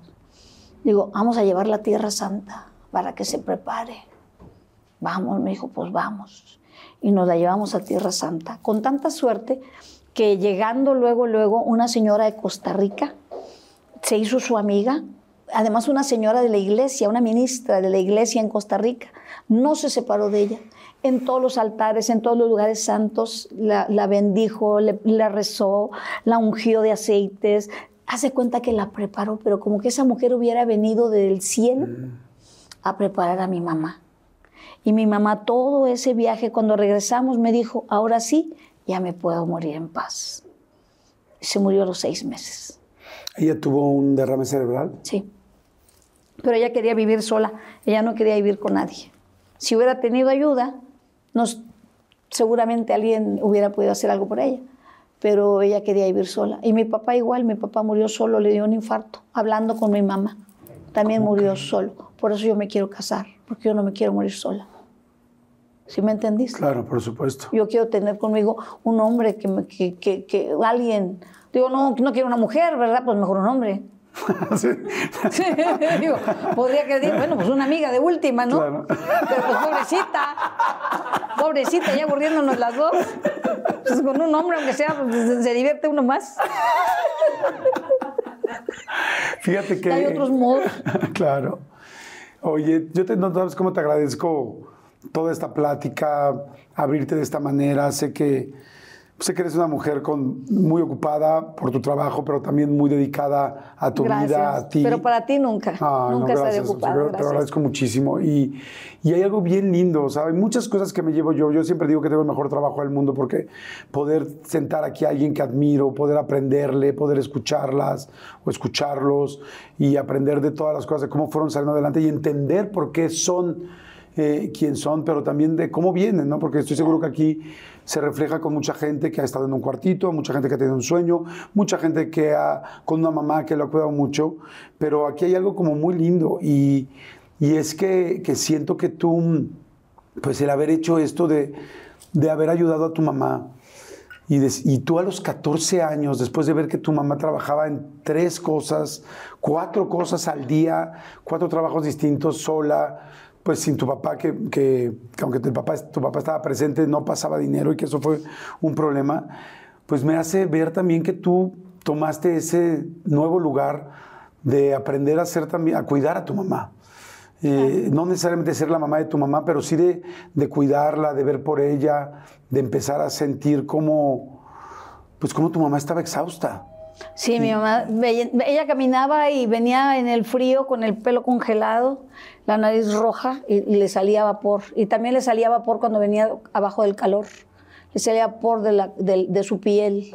Nunca olvidaré ni sus fríos ni los grandes calores que sufrió porque nunca tuvo un coche para manejarlo. The most exciting part of a vacation stay at a home rental? Easy. It's being greeted upon arrival with a rusted lockbox affixed to the underside of a stranger's condo. Yeah, you simply twist knobs, click gears, jiggle it, and then rip it off its moorings, and voila! Your prize is a key to a questionable home rental and maybe tetanus. When you just want to get your vacation started by actually getting into your room, it matters where you stay. At Hilton, we deliver your key right to your phone on the Hilton Honors app. Hilton for the stay. Whether you're making the same breakfast that you have every day or baking a cake for an extra special day, eggs are a staple in our diets. Eggland's best eggs are nutritionally superior to ordinary eggs, containing more vitamins and 25% less saturated fat. Not only are they better for you, but Eggland's best eggs taste better too. There's a reason that they're America's number one eggs. Visit egglandsbest.com for additional information and delicious recipes. Nunca tuvo dinero para tener un vehículo, entonces todo lo tenía que caminar bajo el sol y bajo el frío. Mm. Entonces yo por eso pienso, mi madre es un titán para mí, es un gigante. Me enseñó a trabajar, me, ens- me- me enseñó a ser estoica, me enseñó a ser fuerte, me enseñó a que yo puedo todo sola, a que nadie me va a enseñar cómo salir adelante sola en la vida, nadie me va a enseñar. Entonces me dio una fuerza, una gran fuerza. Pero te voy a contar la última historia, la que le hace justicia a mi papá. Un día platicando con mi madre ya en los últimos tiempos, me dice, no, es que lo único malo de, lo único malo de tu papá, pues es que nunca ayudó económicamente en casa. Le digo, ok, mamá, yo le voy a hacer justicia a mi papá de una vez por todas. Me da mucha pena lo que te voy a decir porque no me gusta decírtelo, pero una pregunta. ¿La casa en que vives, te la heredaron tus padres o tú la hiciste? No, la casa en que vivo me la hiciste tú. Ah, ¿Cómo te la hice, mamá? Cantando, mi amor, gracias a Dios, tu profesión. Ah, ok. Mamá, tú dejaste de trabajar desde los 40 años. ¿Tu papá te regaló lana? ¿Él te mantenía? ¿Él te da? No, no, todo fue gracias a ti. Ok. Mamá, has viajado por el mundo, has conocido las ciudades más bellas, has estado en los lugares más divinos del mundo, en los más hermosos, más importantes. ¿Te lo regaló tu papá? No, me lo diste tú, gracias a tu voz tan hermosa. ¿Tú cantas, mamá? No. ¿Quién cantaba? Tu papá. Entonces no te dio nada. Mi hijo, tienes razón. Todo eso, mamá, tu casa, que no trabajaras, que no tuvieras necesidades, que pudiéramos viajar por el mundo. Y esta felicidad que nos ha dado lo que ha salido de aquí, te lo dio Alberto, que no se te olvide. Yo te tengo que agradecer que me diste el mejor padre del mundo, porque me heredó lo más hermoso que se le puede heredar a una persona. Me heredó una riqueza, me heredó un porvenir, me heredó un quehacer, una profesión, que yo supe, bendito Dios, gracias a ti y a tu apoyo, supe convertir, a pesar de muchos sacrificios, en un éxito. Pero todo lo que había aquí entre nosotras, te lo dio Alberto, que no se te olvide. Me encanta, me encanta una reflexión muy interesante que es cómo nosotros, o sea, cómo tú sacaste a tu mamá de trabajar, cómo tú viste por ella, cómo tú en estos últimos años que evidentemente las, los adultos, eh, todos vamos a llegar a ese momento, si tenemos la gran oportunidad de hacerlo, pues nos complicamos y cómo inclusive esta última parte le, cómo, nos, cómo le explicaste algo que quizá ella no había podido ver. Claro. Y te quiero regalar algo para terminar esta plática muy sencillo, Ay, muchas gracias. que es una, un, pues es, es- es un escrito de Carlos Fuentes que a mí me fascina y que tiene que ver, creo, con lo que tú hiciste con tu mamá y con lo que muchos de nosotros hemos hecho con nuestros papás en algún momento que no nos imaginábamos que íbamos a dejar de ser los hijos y nos íbamos a convertir en los papás. Y, y dice así, dice, hay una ruptura en la historia de la familia, donde las edades se acumulan y se suponen, y se, perdón, se superponen y el orden natural no tiene sentido. Es cuando el hijo se convierte en el padre de su padre o en la madre de su madre. Es cuando uno de los padres que te tomó con fuerza de la mano cuando eras pequeño ya no quiere estar solo. Es cuando el padre, una vez firme e insuperable, se debilita y toma aliento dos veces antes de levantarse de su lugar. Es cuando la madre que en otro tiempo había mandado y ordenado, hoy solo suspira, gime y busca dónde está la puerta y la ventana. Todo corredor ahora está lejos. Es cuando uno de los padres, antes dispuesto y trabajador, fracasa en ponerse su propia ropa y no recuerda tomar sus medicamentos. Y nosotros como hijos no haremos otra cosa sino aceptar que somos responsables de esa vida. Aquella vida que nos engendró depende de nuestra vida para morir en paz. Todo hijo es el padre de la muerte de su padre. Nuestra última enseñanza, una oportunidad para devolver los cuidados y el amor que nos dieron ellos por décadas. Todo lo que se dedicaron, todo lo que nos enseñaron, toda esa mezcla de un padre y de una madre que nos unieron y que hoy nos hace lo que somos, aunque hoy nosotros seamos la madre o el padre de esa madre y de ese padre. ¿Cómo no previnimos que nuestros padres se enfermarían y necesitarían de nosotros? Nos lamentaremos de los sofás, de las estatuas y de las escaleras de caracol. Lamentaremos todos los obstáculos y la alfombra. Feliz el hijo que es el padre de su padre o la madre de su madre antes de su muerte. Y pobre del hijo que aparece solo en el funeral y no se despide un poco de ella cada día. Estoy aquí, estoy aquí, mamá. Lo que un padre quiere oír al final de su vida es que su hijo esté ahí. Y tú, Dulce, estuviste siempre ahí. Sí. Muchas y sigo felicidades. yendo, sigo yendo mucho, a- sigo yendo mucho al, al panteón a, y le pongo la música que le gustaba, le llevo su café, me hago mi café, me siento con, ahí a platicar con ella, le pongo a Marco Antonio Muñiz, le pongo las cosas que le gustaba oír y ahí me quedo un rato y me da tanta paz cuando me retiro de allí. Pues eso es lo único que me queda, ¿no? Es eso, pero afortunadamente le di muchas flores mientras estuvo viva.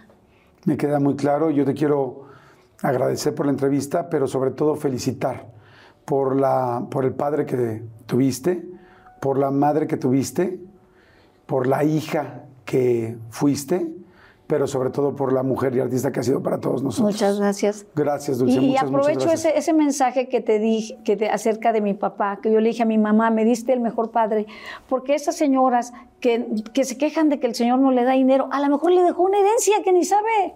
Claro. Hay que ser positivos también, Claro, ¿no? A lo mejor realmente escogió el mejor hombre, que, que para eso sirvió nada más. Sí, que quizá tenía, no tenía otras su función. Y se fue, y, y se perdió la relación. Claro. Pero a lo mejor ese hombre tenía una misión con sus hijos. Es mi caso, por eso siempre abogo, porque les permitan a los hijos disfrutar de su papá. Gracias, Dulce. Gracias por todo. No, te agradezco contrario. muchísimo. No te pares, no te pares, no te pares. Muchas ha sido un gusto. muchas gracias, Y pues. bueno, gracias a ustedes. Muchas gracias por estar aquí como todas las semanas. Muchas gracias por compartir. Este, gracias por estar, por estar, por estar. Y que tengan un excelente día, mañana, tarde, noche o madrugada, según a la hora que estén escuchando o viendo esto. Muchas gracias y nos vemos en la siguiente. Hasta Bye. luego. Gracias, gracias, Jun.